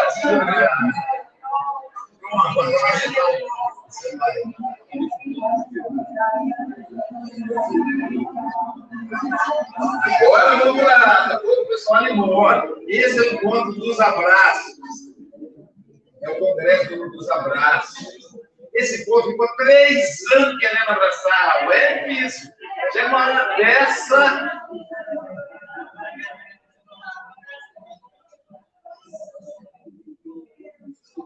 a mediunidade é para desenvolver em nós, é uma ferramenta, é um mecanismo, como nos convida André Muniz, é um mecanismo para desenvolver em nós essa sensibilidade.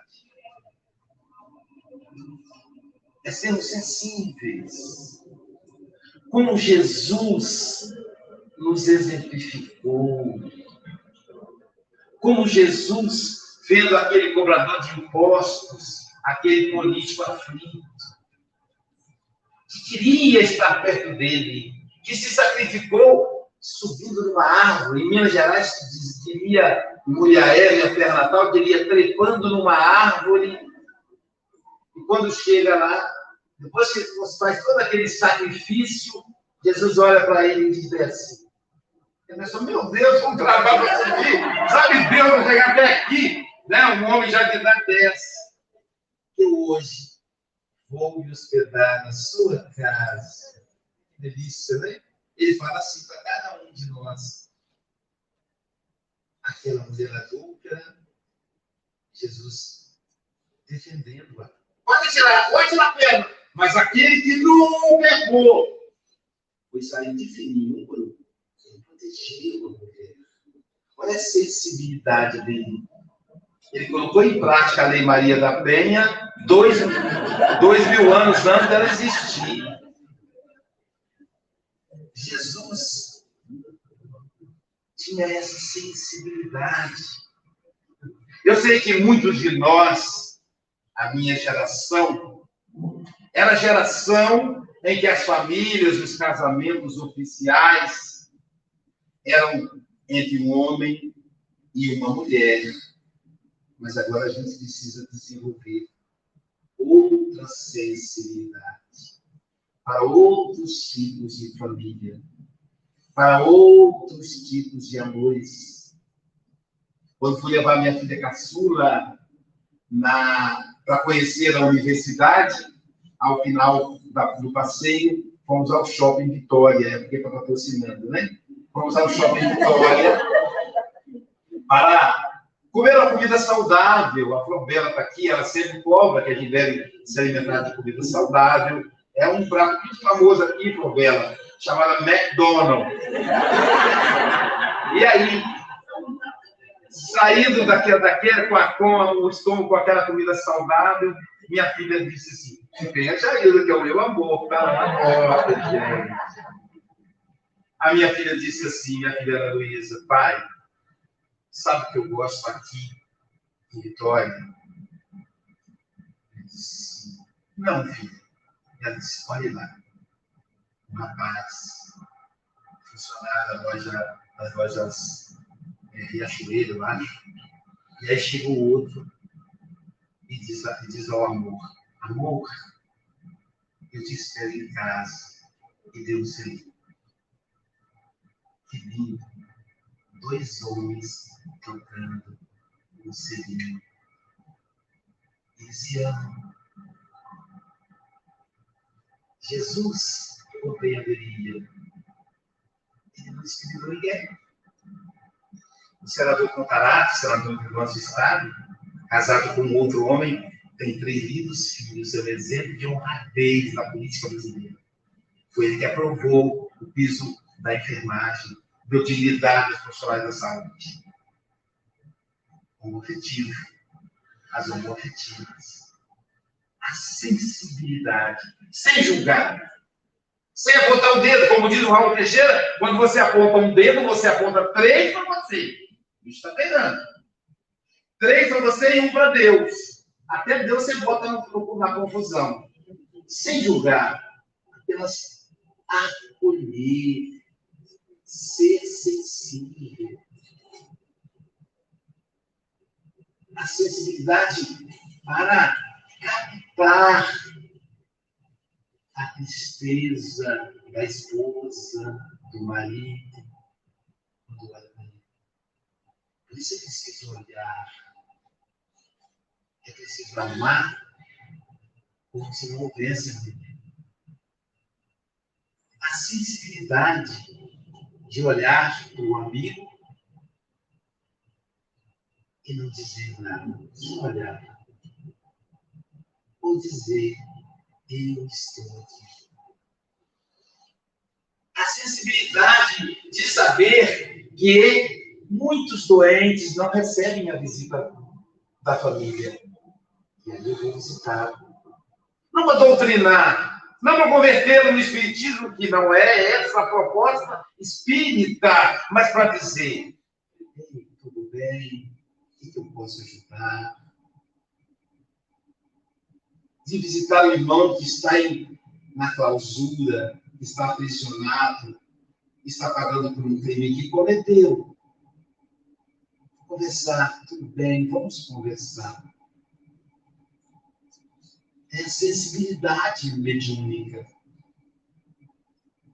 Porque senão, como é que eu vou acolher um espírito desencarnado que cometeu um crime no passado e que agora está, por exemplo, na condição de obsessor, dizendo, meu irmão. E aí lá, enquanto assisto a TV, eu digo, bandido bom é bandido morto. Como assim? Ele vai esse cara não gosta de mim, Bandido bom é bandido recuperado. Como Jesus fez com os ladrões, lembra? O ladrão muito, muito esperto disse: Jesus, lembra de mim. Somos nós. Perguntaram a Chico Xavier o que é o criminoso. E o Chico respondeu: somos nós. Gente, o Chico é genial. Chico Xavier. Para somos nós quando flagrados no crime. Façamos essa cara de santo, que não temos. É uma cara de pau para passar a hora de peroba. Quando somos flagrados, diz o Chico. E como é que nós podemos apontar o dedo para os nossos irmãos? Eles já estão respondendo pelo que fizeram. E nós? Isso é sensibilidade. Então, sensíveis ao mundo que nos rodeia, sensíveis ao desequilíbrio. Porque a todo momento alguém nos convida ao desequilíbrio. Um livro psicografado pelas minhas mãos chamado Influências. Fala da influência dos encarnados para encarnados também. Dos desencarnados para encarnados, do encarnado para desencarnado. Então, estar atento, como disse Jesus, vigiar, atento, sensível e orar para não cair em tentação. Se estamos atentos às influências do mundo, do mundo material, imaginem, numa fila de banco, não tem fila mais, né, gente? As coisas mudam muito, agora é senha. Também não é tão não, não, não é tão rápido, né? Eu estou quase completando 60, daqui a seis meses, eu completo 60, vou fazer uma festa de arromba. E aí, quando eu completar 60, eu vou ter direito à prioridade. Aí as pessoas vão dizer, que, que, que sujeito safado, não faz nada na vida, ainda quer prioridade. Os mais jovens reclamam, né? Então, a ter sensibilidade. Aí do banco a pessoa diz assim, esse cara está tão lerdo, né? Te provocando, para você engrossar a maledicência. Aí o de trás de você fala, é, é um problema sério essa agência, é o gerente que não presta. Você ali, se segurando. Aí daqui a pouquinho chega outro e diz, não, não é só o gerente, não. Eu vou tirar minha conta desse banco. E você está ali. Vamos pensar que não seja uma onda. É isso mesmo. Eles vão quebrar tudo. Tem que estar atento, sensível. Para a gente, na hora, veja, vigiar. E na hora fala, peraí, vamos fazer uma prece por esses dois. Eles não estão bem. E eu também não estou, porque eu estou querendo entrar na dança. Então, ser sensível e quando nós nos tornamos sensíveis, atentos ao que nos rodeia, nós começaremos a ficar atentos com o mundo espiritual. Afinal, por que, ele está tão aborrecido com o gerente que ele nem conhece direito? Aí vamos encontrar um adversário do gerente espiritual provocando ali. É um processo de obsessão Mediunidade não é para viver uma hora no centro espírita. O médium Não é mesmo no centro espírita. Aliás, mediunidade não é um privilégio do centro espírita. É uma faculdade humana. Está presente em todas as sociedades, em todos os povos, em todos os tempos. O centro espírita oferece-nos uma oficina para aprendermos a lidar com o fenômeno mediúnico. Tem gente que acha que é só chegar lá e já estribuchar e receber espírito. Não! Mais importante que isso é estudar. O livro dos Espíritos, na sua segunda parte, mundo espiritual, o mundo espírita, trata do processo da mediunidade. Mas para quem tiver alguma dúvida, Allan Kardec escreveu um manual chamado Livro dos Médicos. E se mais alguém tiver dúvida, André Luiz escreveu um monte de livros. Nós estamos estudando nos, nos domínios, mecanismos, mecanismos, né? Mecanismo. Meu Deus, gente, que livro é aquele? Aquele é o Teixeira, mais uma, o Vitor. O homem de engenharia, de matemática o tempo todo. André Luiz era médico, dizer, que diabo é isso? É difícil, mas estamos lá estudando, porque é um mecanismo, ele é complexo e a gente precisa compreendê-lo para sermos melhores instrumento do bem. O médium é o instrumento do bem na Terra. É um ser sensível ao amor de Jesus. O café do Evangelho é um mecanismo da mediunidade que entra nos vossos lares todos os dias. São, às vezes, 200, 280, 300 pessoas ao vivo, né, Chico? Às vezes até mais, ao vivo na hora. São mais de mil visualizações por dia. E aí, se a gente avaliar isso, é um infinito que fica gravado para sempre. Como hoje, eu sinto saudade do Raul, de que vontade de ver o Raul, que é quando ele estava na, na UF, eu ia lá na UF lá para poder ver ele, mas agora eu não posso mais ver, porque não está mais na UF, ele aposentou também, é um pouco danado, um pouco espírita, fica preguiçoso, é dizer, até parece, né? Aposentado lembra aposento em lugar que a gente menos fica, né? Né, Chico Móvel, né? Raul era um aposento. A minha mulher falou, a Jair de São Luís, você aposentou, você está trabalhando mais? Não, falou assim, eu nem senti que você aposentou. Eu digo, é mesmo, você está trabalhando mais do que antes, homem. Entendeu? Né? Mediunidade é servir. É servir. É estar a serviço do Cristo. É ser sensível a demanda do mundo espiritual. É ouvir a Sheila suavemente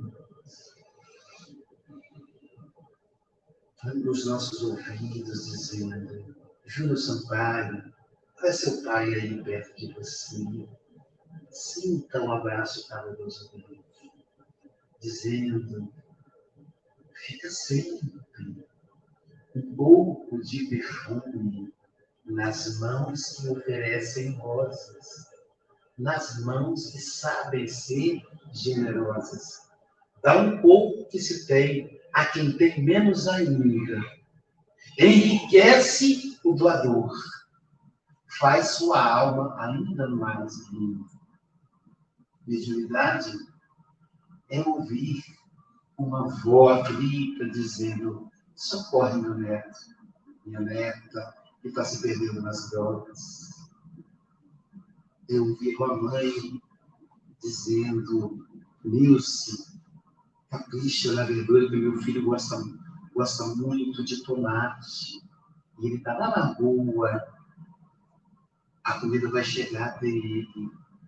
Mediunidade é dizer assim, Chico Bogas, Bela, não tenha medo de ir para o Brasil.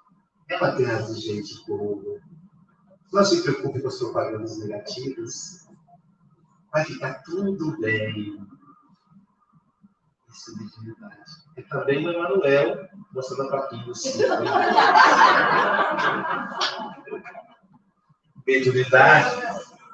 Mediunidade é escutar o nosso querido José Grosso dizendo: fiquem firmes para o Congresso. Nós estamos com vocês. Jesus já está lá, porque o tempo é uma condição do mundo material. Para os espíritos não existe passado, presente, futuro. Então, Jesus e nós, os espíritos, já estamos lá. Mediunidade é, é, é ouvir o nosso Julinho dizendo: que lindo ver o meu povo capixaba participando de um estudo. Que lindo é ver meu amigo José Raul Teixeira aqui na minha terra. Eu e Pagano estamos com o coração rico de alegria, porque abraçar o Raul, esse seguidor de Jesus, para nós, espíritos espíritas do Espírito Santo, é uma honra. Mediunidade é dizer, é conversar com a mãe de Jesus, dizendo: Ave Maria, Senhora, o amor que ampara e redime, ai mundo, se não fora a vossa missão sublime, cheia de graça e bondade, é por vós que conhecemos a eterna revelação da vida, Mãe, em seus dons supremos. O Senhor sempre é convosco. És a mensageira da ternura, és a providência dos que choram nas sombras das desventuras.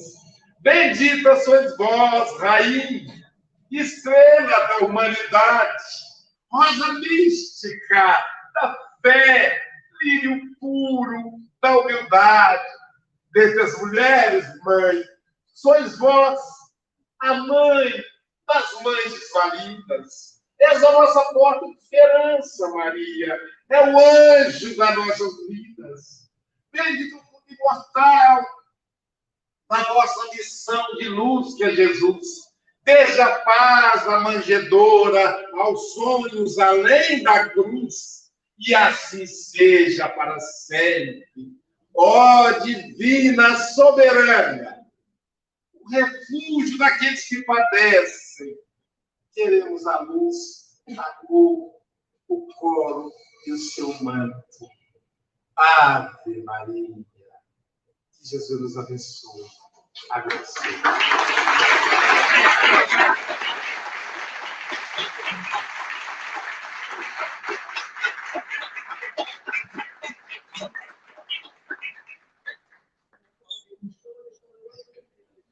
Deus avisa, está comigo, com a gente.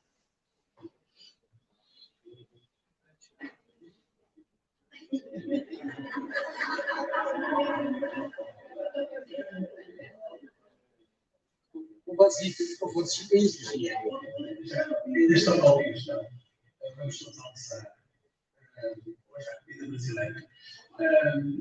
Mas eu queria dar uma notícia ao Luísio, embora não tenha uma notícia, mas é uma boa notícia também.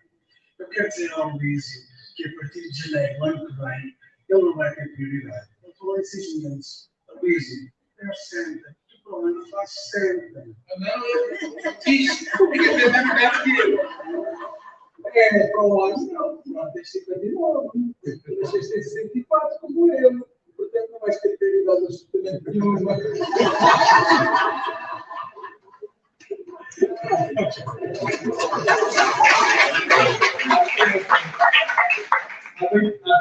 Ontem estávamos a falar, ontem o Luís foi fazer uma palestra e estávamos a falar eh, da capacidade que todos nós temos.